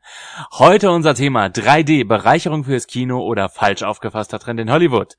Jetzt gehe ich wieder zu meiner normalen Stimme zurück, weil die Showmaster-Stimme mir echt auf den Sack geht. Ja, ähm, es ist ein sehr stark aufkommender Trend seit ein paar Jahren, dass eigentlich jeder Drecksfilm im Kino in 3D ähm, gebracht werden muss. Ähm, das hat zum einen eine nicht zu unterschätzende Preiserhöhung bringt das mit sich. Man hat immer diese bescheuerte Brille auf dem Kopf und äh, viele Filme sind zumindest aus meiner Sicht einfach nicht, ähm, die werden dadurch nicht bereichert, sondern es ist einfach nur ein Gimmick, wo ab und zu mal was dem geneigten Zuschauer ins Gesicht fliegt. Ähm, wie seht ihr das? Tja, ich bin nie der größte 3D-Fan gewesen, weil ich einfach finde, es gibt zu wenig Filme, wo es wirklich Sinn macht.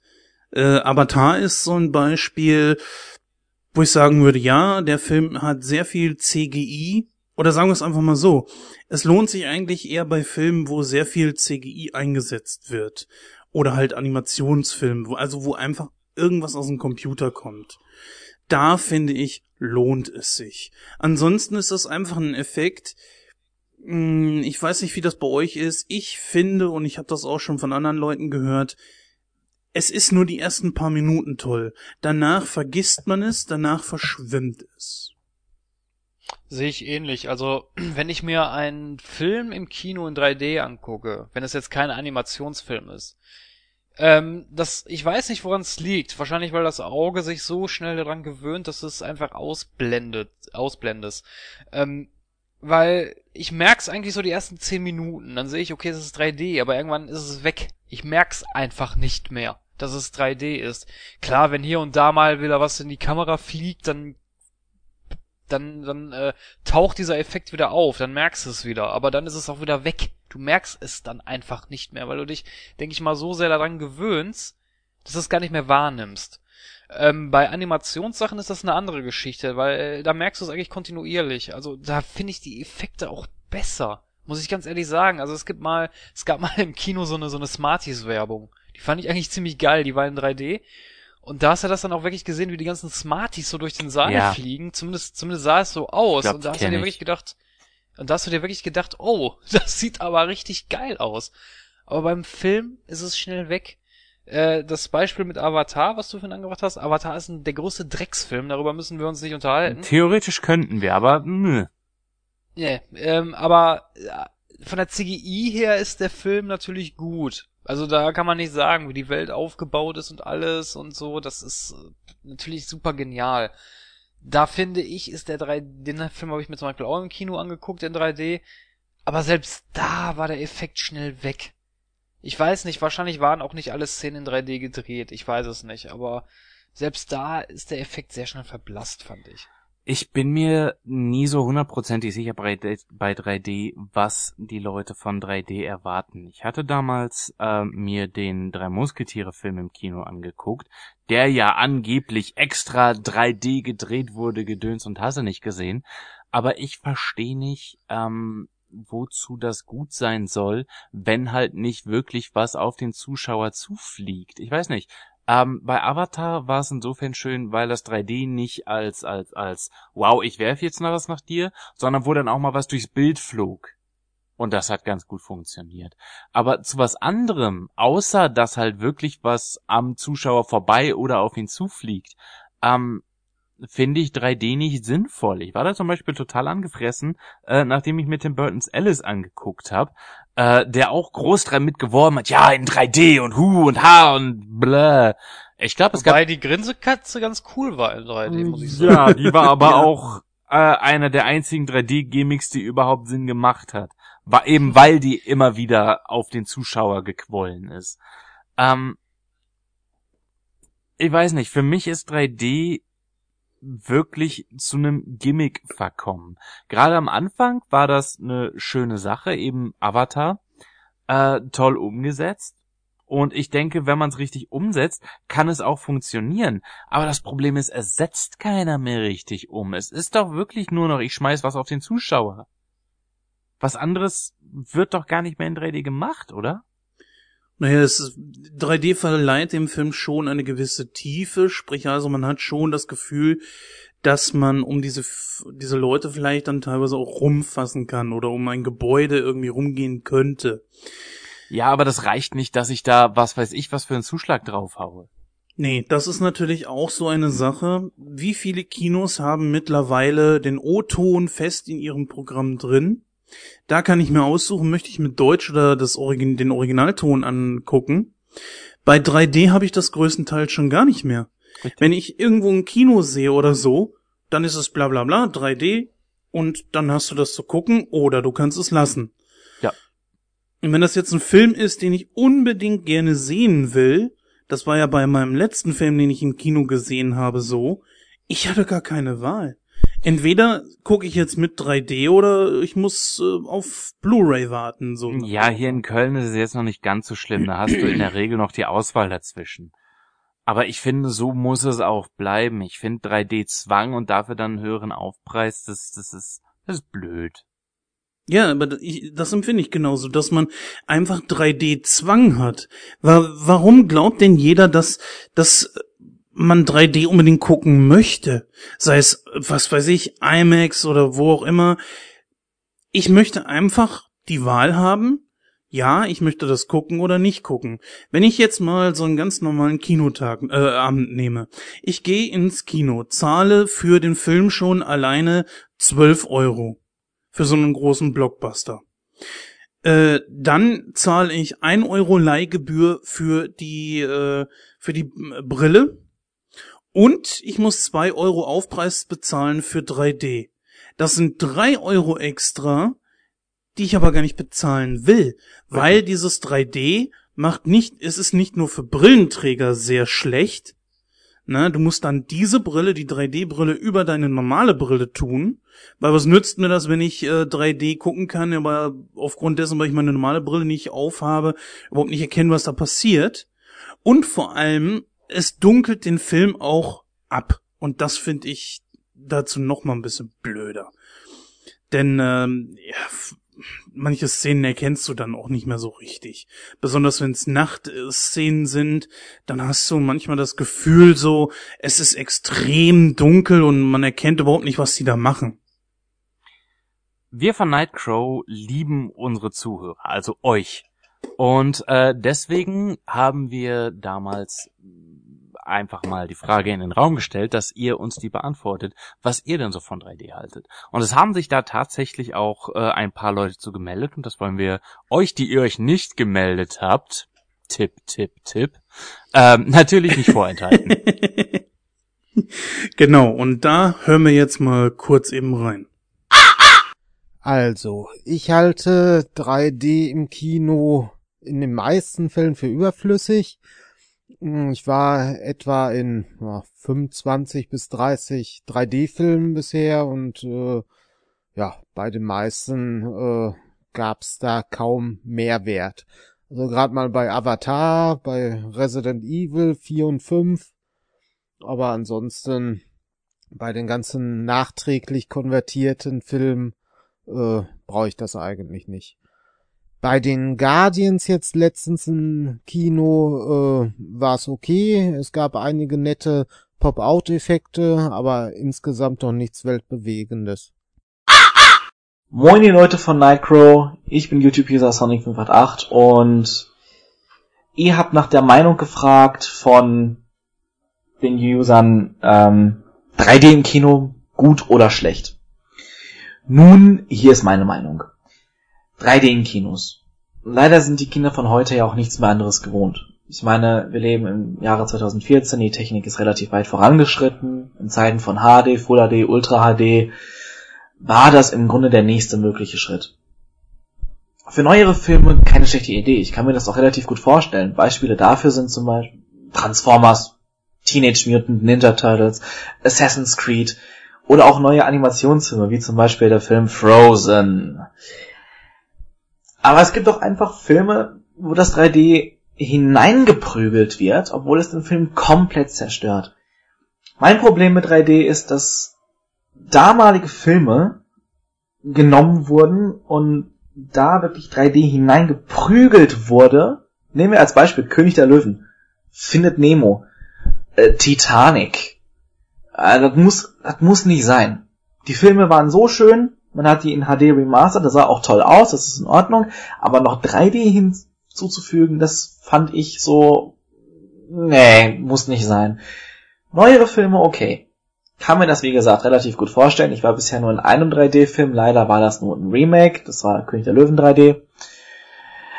Ähm, aber man sollte wirklich schon abwägen, welche Filme man in 3D umsetzt, ohne dass der Film gleich deswegen technisch zerstört wird.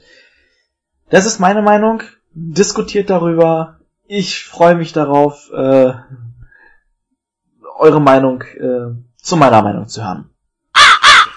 Ja, das war jetzt eine kleine Auswahl äh, der Leute, die sich dazu gemeldet haben und ähm, die sich dazu geäußert haben. Äh, ja, zumindest die uns da ähm, direkt ihre Stimme geliehen haben, dass wir die benutzen dürfen. Genau. ähm, danke an euch und alle, die sich sonst noch gemeldet haben. Sorry, dass wir euch nicht alle mit reinnehmen könnten, aber das würde sämtliche Rahmen hier sprengen. Genau, ich meine, im Grunde genommen ist es ja auch so eine Meinung, die man auch großartig zusammenfassen kann. Es gibt viele Leute, die halt 3D mögen, die sagen, ja, es gibt Filme, die möchte ich unbedingt auf 3, in 3D gucken, dann wahrscheinlich noch im IMAX und, und was weiß ich. Also, ähm, das ist halt eben so eine Sache, klar, das, das kann ich auch nachvollziehen. Da waren einige Kommentare halt auch drunter, die gesagt haben, nee, also 3D, das geht überhaupt nicht. Ähm, beziehungsweise gehen hier auch ähm, mit dem Xenia und dem ähm, Frank hier konform, wo wir jetzt gerade die beiden Audiokommentare eingespielt hatten, dass es die Wahl geben sollte. Man sollte sich das aussuchen können. Richtig. Ne, es gab natürlich auch ein paar Leute, die drun drunter, die gesagt haben, äh, ich sehe das genauso wie äh, Pinny und Jens und Christoph, die sagen, dass es einfach unnötig ist.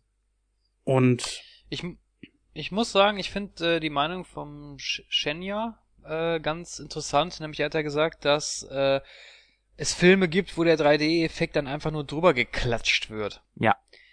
Ja, also das da gehe ich mit ihm völlig konform. Das Mhm. ist auch so so eine Geschichte, wo ich mir denke, so was soll der Scheiß? Ich meine, die Filme haben damals ohne 3D funktioniert. Warum muss man da jetzt heute irgendwelche plumpigen und es ist ja wirklich teilweise so sind wirklich Right. plumpige 3D-Effekte, die da einfach nur drüber geklatscht werden, wo ich mir denke, was soll der Ja, Scheiß? das ist richtig. mh, Jurassic Park oder Titanic. Zum Beispiel, ja. Anbei man auch sagen muss, Jurassic Park wurde so groß beworben als 3D, der lief aber nirgends. Ich habe ihn auch in Köln nicht gesehen, ist richtig. Wie ist das bei dir in der Gegend, Christoph? Äh, Ja, also wie gesagt, hier bei uns äh, Duisburg die Ecke habe ich das auch nicht gesehen, ne? Ja, ich denke einfach mal, ähm, dass es wahrscheinlich von vornherein so aussah, dass für die Leute, dass, dass das nicht gezogen hätte. Der Film ist einfach, wann, von wann ist der? 93? 95. Jurassic Park 1 ist von 95, bist du dir da Meine? sicher? Nicht hundertprozentig, aber ich glaube schon. Warte mal. Was sagt der Quelle ewigen Wissens dazu? Äh, Wiki. 93, du hast recht. 93, ja. Du hast recht, du hast recht. Ich glaube, er kam 94 in die Kinos. Ich weiß nicht genau. Auf jeden Fall. 9. Juni 93. 93, ah, guck an, also doch 93. Ja, siehst du. Ja. Dann, äh, man sieht halt eben dem Film auch heutzutage schon an, dass er nicht ganz so gut gealtert ist. Wenn man die Effekte vom dritten Teil jetzt zum Beispiel nimmt oder No, das finde ich nicht, ehrlich Würde ich auch nicht sagen. Mm, Nee. Und- also da wurde CGI das erste Mal eingesetzt und ich fand, ich finde das heute noch nach wie vor genial. Und ganz ehrlich, bei Jurassic Park macht das mehr Sinn als zum Beispiel bei fucking König der Löwen. ja, Mal ohne klar, Flachs jetzt. den gab's ja auch in 3D, ne? Ja. ja, ja. Ja. Naja, ich sag mal so, es ist einfach, äh, ich scheiß da auf das 3D. Wenn, dann gehe ich da ins Kino, um einfach diese Blockbuster wie Titanic oder so, die einfach im Kino wirklich sehr gut rüberkamen, nochmal im Kino zu sehen. Das ist aber auch das Problem, deswegen der Titel bei uns, falsch aufgefasster Trend in Hollywood. Problem ist einfach, man kann sich's nicht aussuchen, äh, ob man nun in 3D gucken möchte oder nicht, zumindest in den meisten Fällen. Und das sieht für die dann natürlich so aus, ja, das ist, äh, die gehen da rein, die wollen 3D, also machen wir das weiter. Ja, aber den gleichen Effekt hast du halt auch bei äh, Bullshit TV äh, heutzutage. Bei diesen ganzen Dokus, Soaps, Gedöns und Hasse nicht gesehen. Verona und ihr kleiner Feldbusch war, glaube ich, das letzte, da habe ich aufgehört, während zu sehen. Ähm, es ist einfach dieses, der Markt bietet keine Alternativen, deswegen gucken's die Leute, aber weil es die Leute gucken, produziert der Markt weiter keine Alternativen. Ja, und das finde ich einfach äh, blöd. Anbei auch, anbei ich aber auch glaube, dass jedes Mal, wenn man nicht mehr so richtig weiß, was soll man jetzt als Neues bringen, hier muss mal wieder eine neue Revolution oder irgendwie sowas rein, kommen die mit 3D wieder angeschissen. Weil das hatten wir in den 80ern ja genauso. Und da wurden auch Filme so gedreht, dass 3D-Effekte entsprechend rüberkamen. Das Schlimmste finde ich, äh, ist der Beispiel vom Weißen Hai Teil 3, wo am Ende der Hai äh, explodiert und die Zähne noch in Richtung Bildschirm fliegen. Ja. Toller Effekt. Nicht nur, Auf dass es dadurch lächerlich gewirkt hätte, aber ähm, Nicht, dass der weiße Hai, der Hai selbst jemals nicht lächerlich gewirkt hätte. Wenn man Nee, den Hai mal in seiner Gänze gesehen hat. äh, ach so. Ich finde das meinst 3D macht 3D macht eigentlich wirklich Sinn bei Videospielen. Ja. Einfach aus dem Grund, weil es eine 3D-Welt ist. Und wenn du da einen 3D-Effekt hast, das gibt es ja heutzutage sogar schon, dann macht es wirklich Sinn, weil dann bist du auch, dann das das da macht der 3D-Effekt äh, einfach viel mit der Atmosphäre auch aus. Und äh, wenn du dann eh spielst, bist du da auch völlig drin. Und vorbei. Aber ich finde, aber ich finde bei bei Filmen macht es wirklich keinen Sinn, weil da ist es nur, wie du schon gesagt hast, Penny, ein Gimmick, mehr nicht. Wobei ich es aber noch äh, ganz okay finde, das war so ein kleiner Trend in den äh, Mitte, Ende der 90er. Ja, ich bin alt. Ähm, wo im Fernsehen ganz viele ähm, 3D-Dokus gelaufen sind. Das war auch ein ganz cooler Effekt. Ja, das, da gebe ich dir wohl recht. Ähm, aber das kommt natürlich dann auch immer auf die Doku an. Ne? Natürlich. Ich will nicht Gras im 3D beim Wachsen zugucken, aber wenn du jetzt zum Richtig, Beispiel genau. ähm, eine 3D-Doku über das Great Barrier Reef hast, wo dir Fische entgegenschwimmen, denen du Moräne in den Hintern beißt und so, äh, da finde ich das schon sehr cool. Jens, wie siehst du Ja, das? Ja, bei Spielen ist das halt eben eine etwas andere Sache. Ich sag mal, auch so Ego-Shooter oder so ist mit Sicherheit eine ganz tolle Geschichte. Vielleicht noch nicht ganz ausgereift, aber bei Spielen ist das halt eben was, was anderes. Finde ich. Äh, Im Kino, ja, hm, ihr habt selbst schon angesprochen. Ich meine,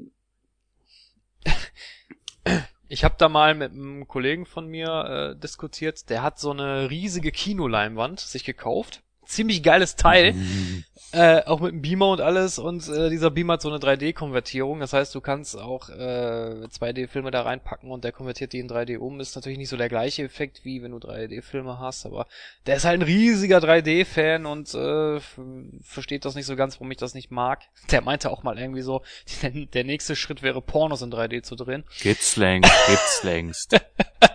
Und nein, Aber ihr wollt okay, nicht wissen, warum ich das weiß. Andere Geschichte, da will ich jetzt nicht drauf eingehen. Aber ja, wie gesagt, mit dem gerate ich dann halt öfters mal aneinander, weil er halt so ein riesiger 3D-Fan ist. Aber ja, also wie gesagt, also die Leinwand, äh, ich war mal da zu Besuch, hab mir das mal angeguckt. Ist natürlich richtig geil, aber ich finde trotzdem da so mit diesem 3D-Effekt, ja, pff, ist nett. Aber nett ist ja die kleine Schwester von. Scheiße. Genau. Genau, also ich denke mal, da kann man auch mit konform gehen, beziehungsweise die Diskussion auch dem hingehend beenden, dass man, würde ich jetzt einfach mal sagen, drei mit konform geht. Es soll, man sollte die Wahl haben. Ja, oder Was auch natürlich kann auch man machen, muss man aber nicht. Ja, natürlich. Was natürlich auch ein bisschen mit sich zieht, der Untergang der kleinen Kinos, weil äh, die großen natürlich sowas auf jeden Fall zeigen werden. Die haben viel Geld für diese Apparaturen bezahlt und werden mit Sicherheit da äh, nicht von ablassen. Ich würde mich kaputt lachen, wenn in fünf Jahren 3D komplett wegfällt. Du, es gibt ja diese neue Technik, wir hatten das mal in Ausgabe 5, als wir Herr der Ringe besprochen haben, diese, wie hieß das, HFR? Äh, ja, Dieses High, mit, Flame, äh, äh, High Frame Rate. Mit Flame 40 Rate. Frames pro Sekunde oder was das war, ne? Oder Äh, 48 ist das Frames? doppelte wie HD, glaube ich, momentan an Bildern pro Sekunde. Ja. Ist ja, ja, ist ja Genau. auch keine schlechte Sache. Ist ja auch in Ordnung. Soll ja auch jeder machen. Ich, wie gesagt, ich denke einfach, man sollte nur den Leuten die Wahl lassen. Denn Ja. ich sag's jetzt mal klar und deutlich, so wie ich das sehe.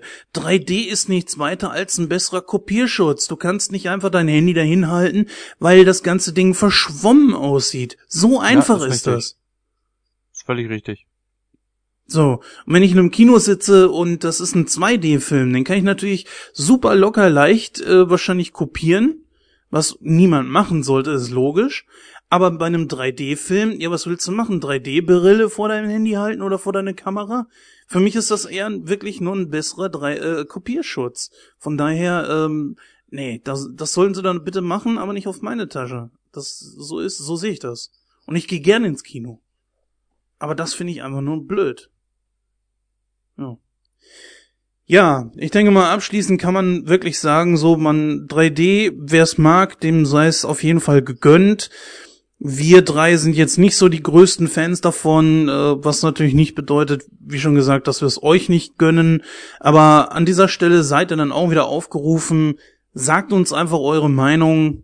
Wie gesagt, die berühmten drei, ne, Facebook, Twitter und www.nitro.de stehen euch da zur Verfügung oder auch gerne per E-Mail an info at nightcrow.de. So, wir gehen jetzt mal zu unserem letzten Thema der heutigen Sendung über. Das nämlich ist Expendables 3. Das ist ein Film, der natürlich aktuell noch im Kino läuft und ich denke mal, die, äh, ich weiß, ich glaube, wir haben den alle z- gesehen. Oh, ich bin ganz ehrlich, ich habe mir die 20 Minuten, ich habe ihn 20 Minuten angeguckt und dann hatte ich keinen Bock. Auf jeden Fall, bis gleich.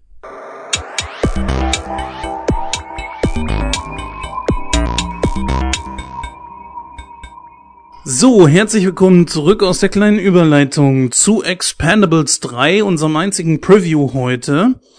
Expendables 3 ist ein Film, der aktuell noch im Kino läuft. Ein Film, der so ein bisschen die Massen spaltet, wie ich jetzt so lange mitbekommen habe. Auch in verschiedenen Podcasts.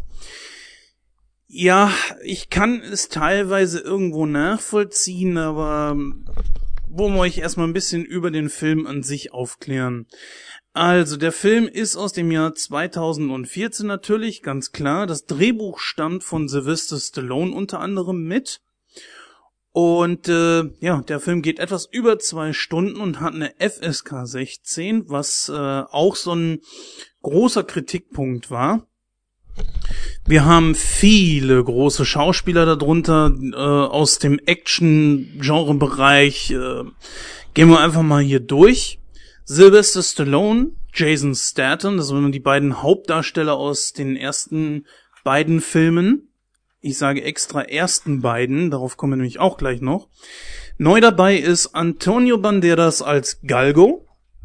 Wir haben auch Jet Li wieder mit dabei, der aber eher einen Cameo-Auftritt hat oder eine se- sehr kleine Rolle, sagen wir mal. Wesley Snipes ist neu mit dabei als ein, ja, ein ehemaliger Expendable.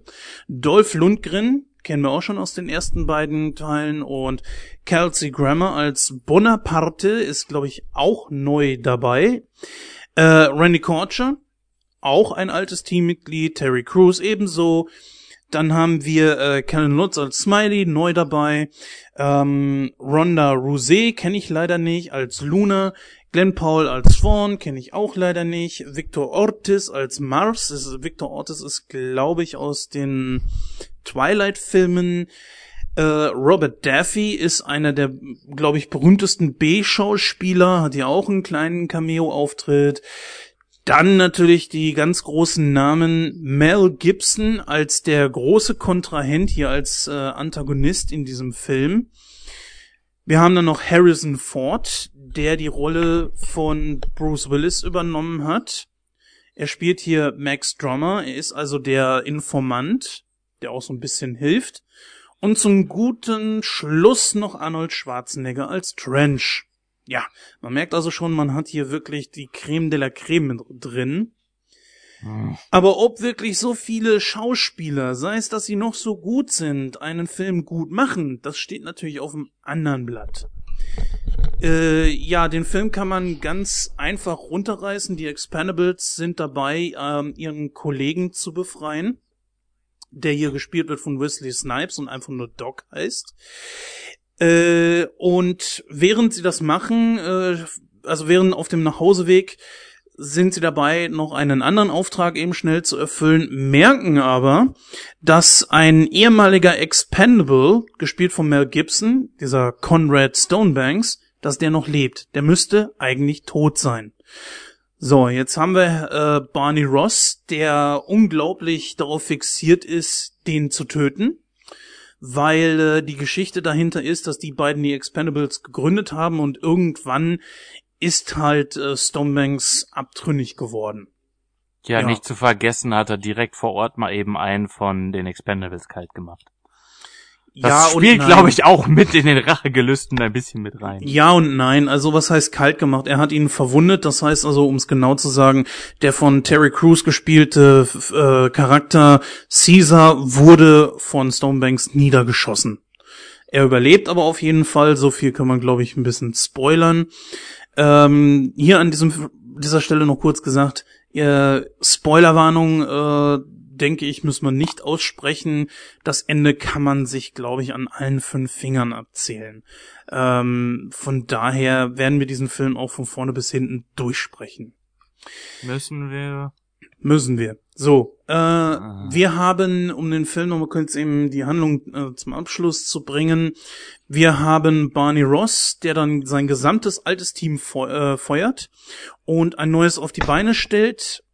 Ähm, Im Einsatz allerdings kommen diese dann in Gefangenschaft. Nur Barney Ross ist derjenige, der entkommen kann. Und ja, was passiert? Ein altes Team schließt sich ihnen an und sie versuchen, die neuen äh, Expendables entsprechend zu befreien. Und es kommt zum großen Showdown. Mel Gibson gegen Sylvester Stallone. Und das Ende könnt ihr euch denken. So, jetzt können wir uns mal genüsslich diesem Film widmen. Penny, bitteschön. Ich würde bei dem Ganzen nicht von genüsslich sprechen. Äh, ich fange einfach mal mit den positiven äh, Sachen an. Ich hatte ja bei unserem Kinostart-Preview zu Expendables 3 äh, gemeckert, dass der Film auf eine PG-13 äh, getrimmt wird im Vorfeld schon. Und das nur für das Heimkino ähm, gegebenenfalls eine brutalere Unrated kommen soll.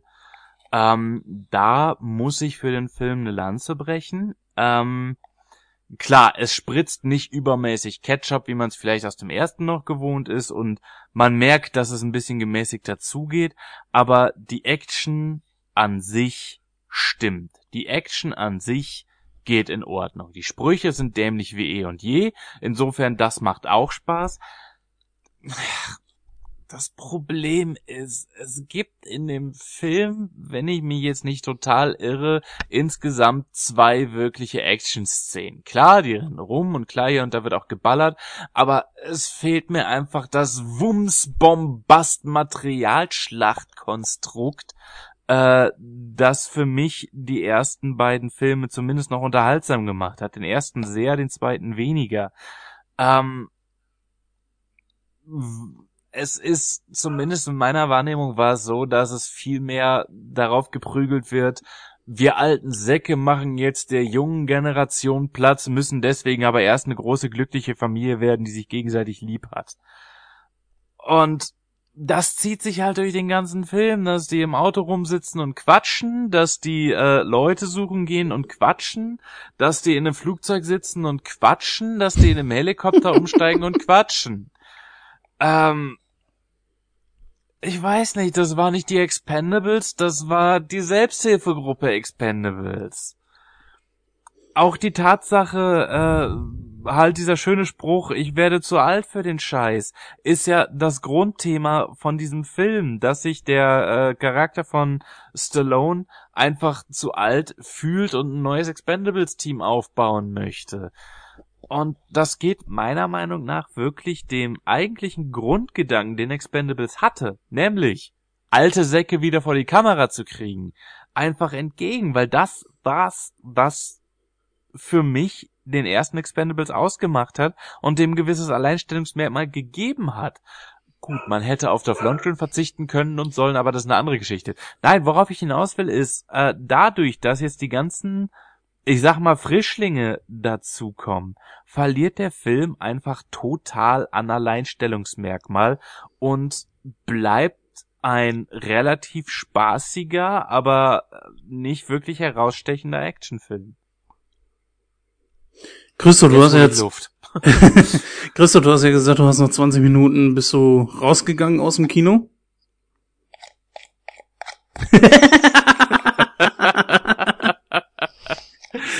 warum, warum bist du aus dem Kino rausgegangen? Ich meine, du hast für den Film bezahlt.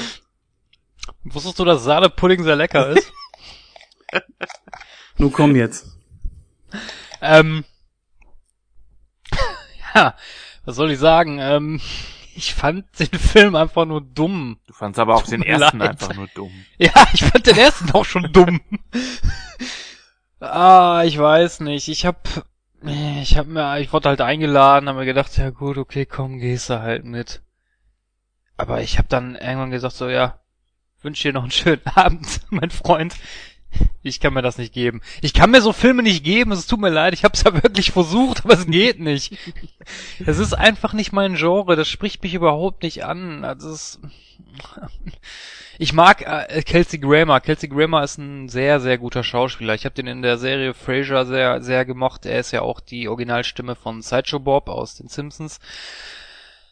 Ah, aber der Film war so dermaßen. Der fing so langweilig schon an. Da, wie Pinny jetzt gerade von gesagt, da sind die nur am Labern. Nee, also es, es, es ist überhaupt nicht meins. Es tut mir sehr, sehr leid, aber ich werde da auch nicht viel zu sagen, weil wie gesagt, es ist einfach nicht mein Genre. Ich kann damit nichts anfangen. Ja, also die Idee hinter der ganzen Geschichte ist ja, was Pinny schon sagte, dass man diese alten Actionstars einfach mal vor die Kamera kriegt. Und das hat man ja auch geschafft. Ja, zu welchem Preis? Das ist halt eben die große Frage.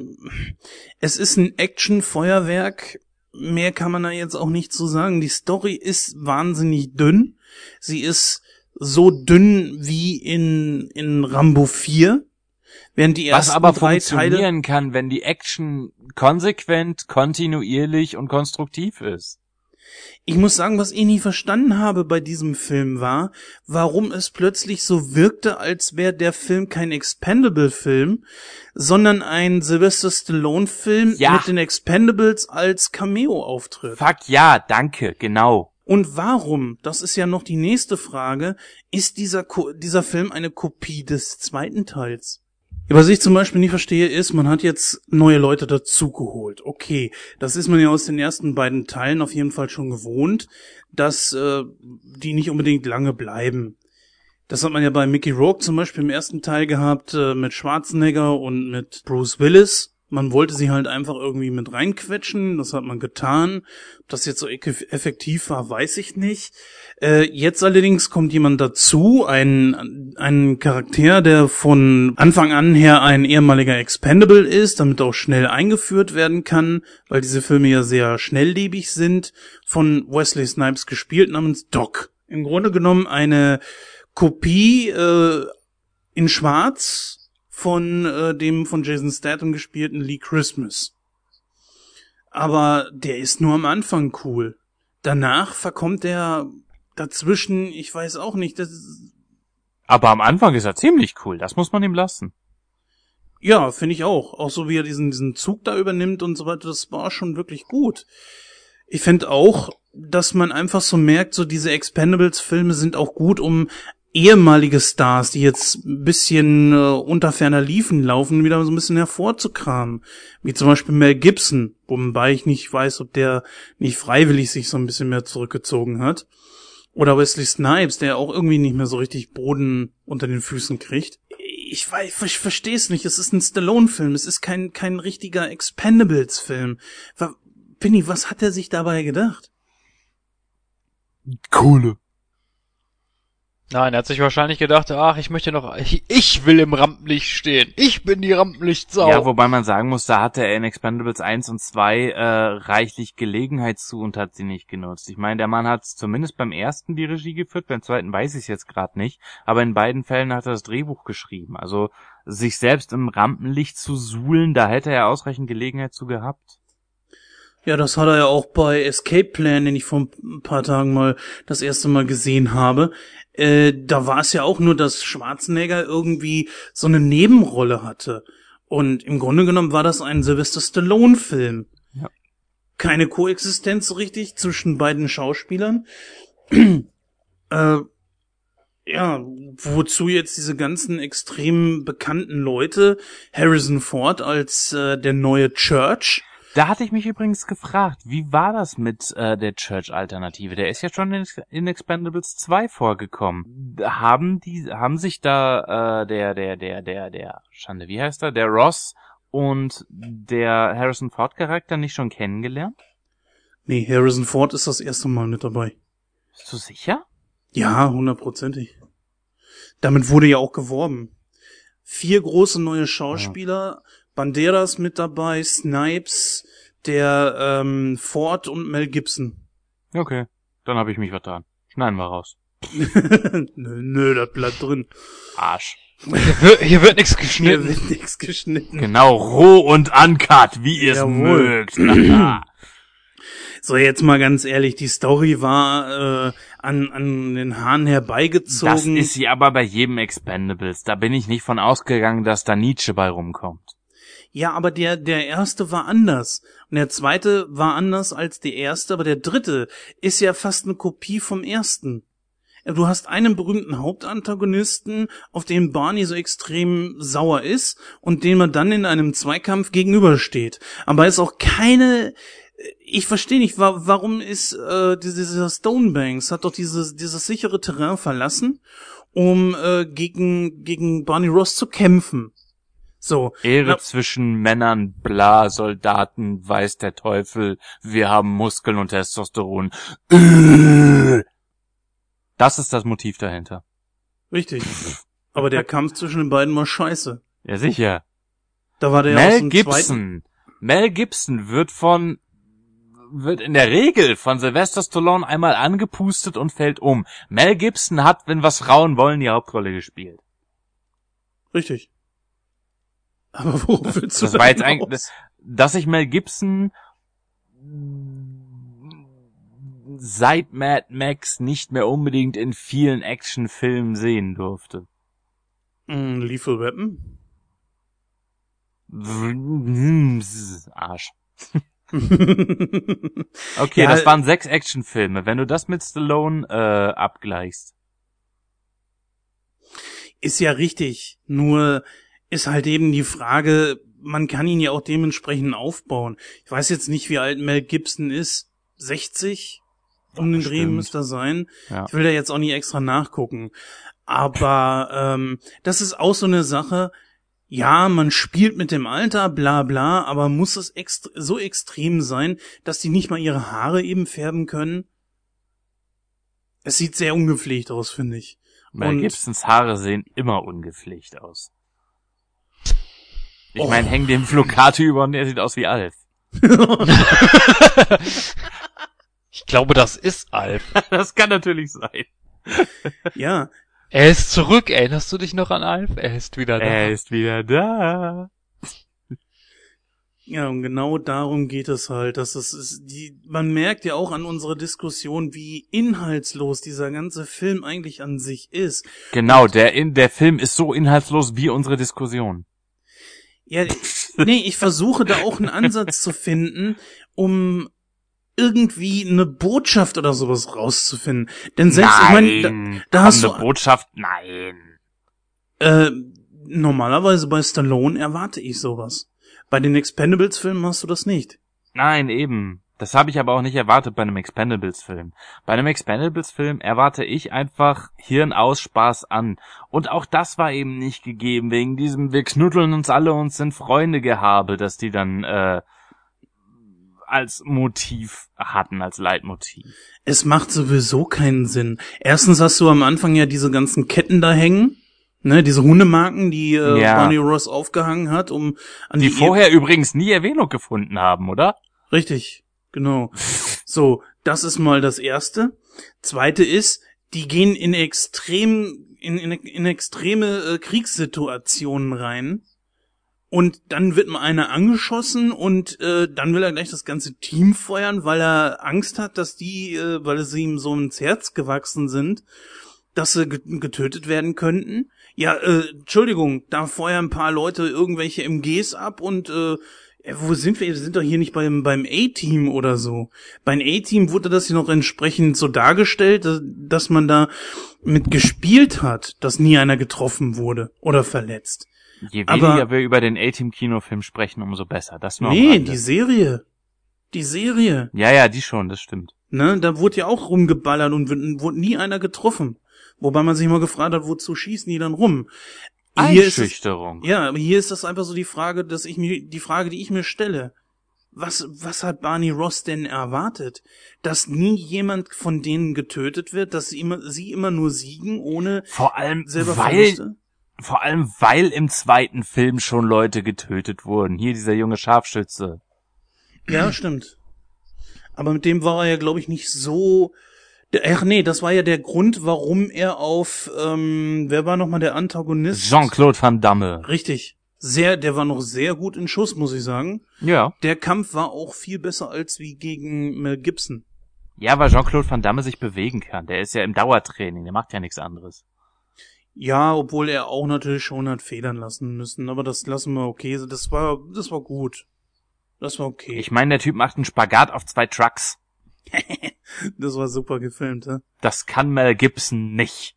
Ne. Der Chuck nur gut Norris macht das auf zwei Flugzeugen, aber Mel Gibson nicht.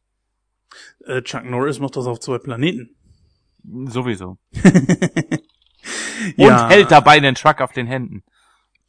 Also das, was dann aber für mich komplett die Fahne ausgeblasen hat, das war einfach dieser Endkampf, dieser Häuserkampf. Erstmal wieder alles auf die letzte Sekunde und vor allen Dingen auch kein einziger von denen wird verletzt, kein einziger von denen äh, versagt mal im Kampf. Nein, es reicht sogar noch, dass der ähm, wie hieß er noch, Gal Galgo, glaube ich, der von Antonio Banderas gespielte Mhm. Charakter, dass der dann noch flapsige Sprüche reißen kann oder so. Ja, dass die flapsige Sprüche reißen, ist klar. Was mir da total auf die Nerven gegangen ist, äh, war dieses gegenseitige Rumgebiefe von wegen, wir Alten sind besser als ihr Jungen. Nein, wir Jungen sind besser als ihr Alten. Ja. Dieses, dieses, dieses Kindergarten-Kacke Mickey Maus Scheiße, weißt du? Und es war wahrscheinlich auch ein bisschen zu überladen an Schauspielern. Äh, ja, das auch, klar.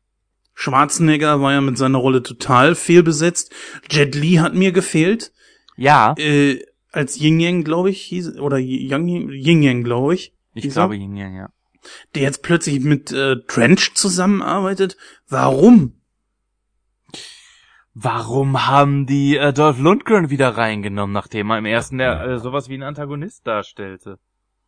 Das ist auch so eine Sache, die ich nicht verstanden habe, denn er eigentlich ähm, hätte Ross ihn nie zurückholen dürfen, weil Gunnar einfach zu unberechenbar war.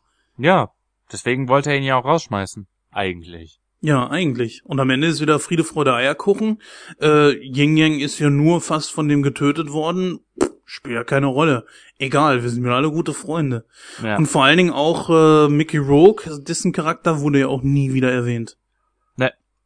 Das war ja im, der war ja im, erst, im ersten Teil, ne? Im ja. ersten, ja, ja. Ja, wurde nie wieder erwähnt. Ja, kann man jetzt noch viel mehr über diesen Film sagen? Also, Nein, ich glaube nicht. hattest du denn wenigstens Spaß, als du ihn angeguckt hast? Bei den Action-Szenen ja, nur waren die für meinen Geschmack nicht, also bei den richtigen Action-Szenen, wo Sachen in die Luft geflogen sind und geschossen wurde und gedöns. Nicht, wo dieser Trottel mit dem Motorrad auf das Haus draufgesprungen ist. Mein Gott! Äh, da muss ich eines sogar noch ähm, anmerken. Es wird das Alter thematisiert. Ja, okay. Jetzt gehe ich aber mal diese Liste durch. Wir haben eine Antonia Banderas, der ist Anfang 50, so 52, 54, weiß ich genau. Äh, dann haben wir Jason Statham. Ich gucke hier mal bei Wikipedia. Der ist 67 geboren, der ist also noch nicht einmal 50. Äh, das sind also eigentlich alles gestandene Männer. Wesley Snipes gucke ich auch gerade mal. Äh, 62, der ist jetzt also, ja, 52 tatsächlich schon, am 31. Juli 62 geboren. Der hat's auch immer noch drauf, wie man gesehen hat.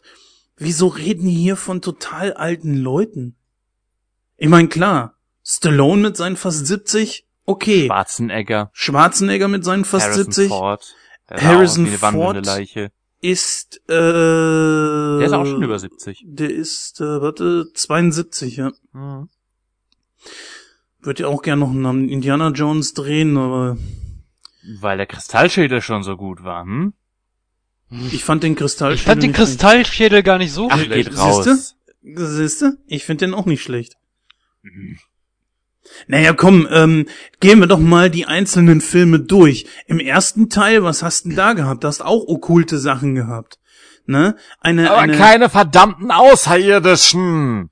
ähm, Und keinen verdammten nuklearen Kühlschrank. das Thema für den ersten Teil sollte auch Außerirdische sein.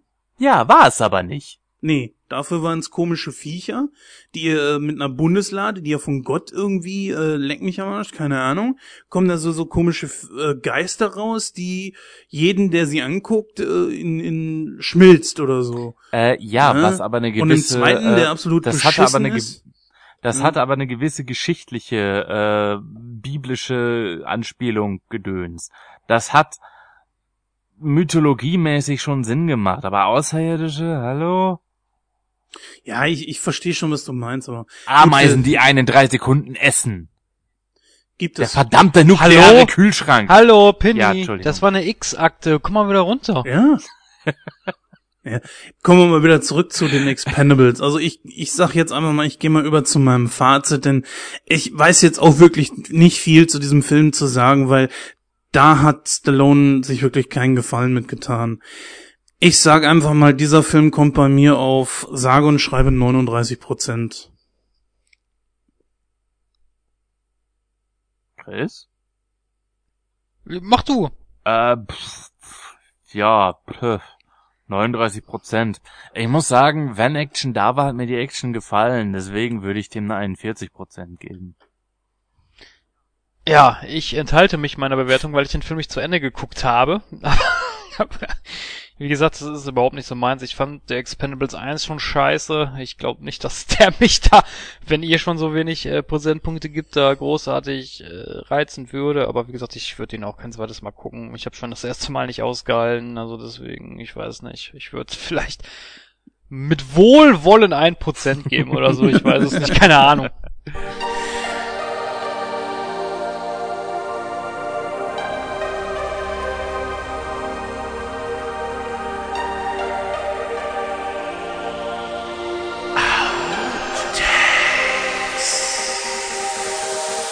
Chris ist keine Frau, glaub Gut, dann äh, ich. Stoppe meine Art. Ach ja, genau, die muss man ja noch stoppen. wäre gut, ja. Ich habe hier drei Aufnahmen am Laufen.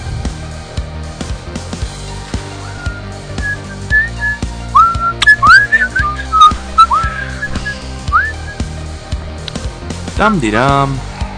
Dumm, didi, dumm. Wer leitet's ein? Kann ich machen. Schön. Ich hole mir eben Kaffee. Mhm.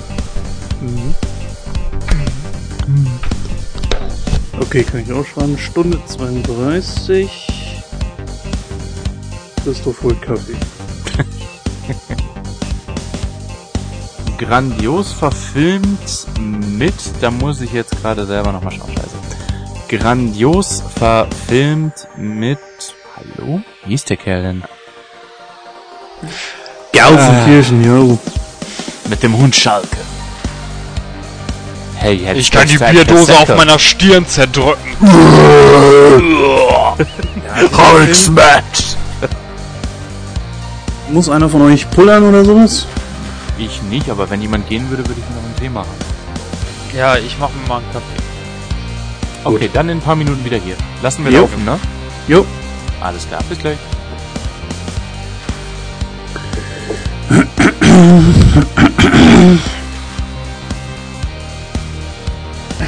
Während der Penny sich noch seinen Tee holt, noch ein Wort von unserem Sponsor. Nightcrow Kaffee. Ein Kaffee, wie er sein sollte. Nicht zu heiß, nicht zu schwach. Ein Kaffee, der wie ein wärmender Pullover an einem grauen, verregneten wintersmorgigen Tag erhält. Nur so können Sie den perfekten Start in den Tag beginnen mit Nightcrow Kaffee. Empfohlen von www.nightcrow.de. Genau. Was wäre was, was davon sagen? Ach, ähm, wir, wir mögen dich nicht und ja, so, und ja, deswegen das dachten wir, ja. man sollte das mal aussprechen, deswegen, nein. und zwei, Und drei, vier, fünf, sechs, sieben. acht. Ah, nein, fuck! Aber ich glaube, das reicht, Mann. Darf ich da mal ganz kurz was sagen? Der Mann heißt nicht Jebediah, sondern ähm, Obadiah. Obadiah. Premiere, Penny darf die Zuschauer begrüßen. Äh, die Zuhörer. Jetzt fange ich auch schon immer damit an, ey. Ja, aber es ist, es ist irgendwie so drin. Das Publikum, wie das damit? Das Publikum, ja. Das Publikum ist heute wieder wundervoll. Publius est rusticus. Ach, ich lasse mich so gerne von Scotty beamen. Mm, es ist wundervoll. Entschuldigung. Was eine Sau. Also schneiden in acht Minuten.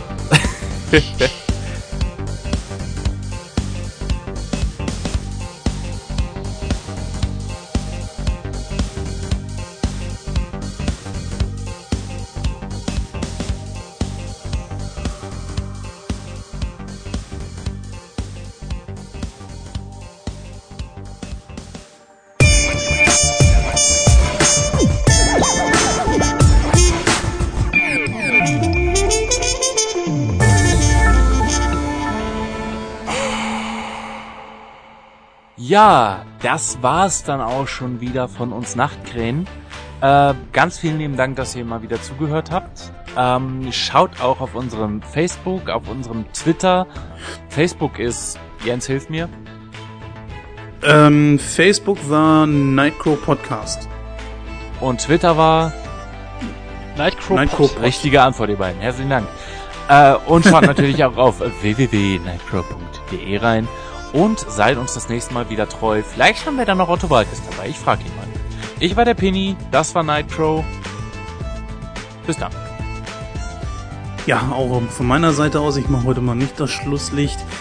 Würde sagen, es war eine unglaublich lange Sendung, es waren unglaublich tolle Themen dabei, wenn auch der ein oder andere Film einfach nicht gut weggekommen ist. Kann man nur nichts machen, äh, ist halt eben so. Ich sage an dieser Stelle dann auch, bis zum nächsten Mal. Ich hoffe, wir hören uns dann auch wieder. Hinterlasst schön viel Feedback. Macht es gut. Bis dann. Ja, auch ich verabschiede mich und falls wir uns nicht wiederhören sollten, guten Tag, guten Abend und gute Nacht. Bis dann. Mist, den wollte ich bringen. Ich wollte ihn auch bringen. Ich hab's So dann aber gelassen. Ich hab's vergessen.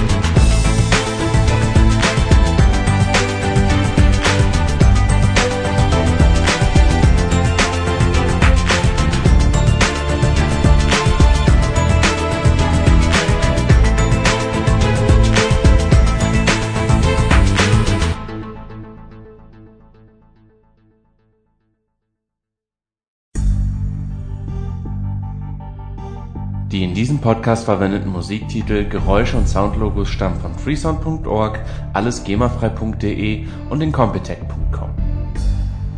Schaut dort doch einfach mal vorbei. Ein Besuch lohnt sich immer.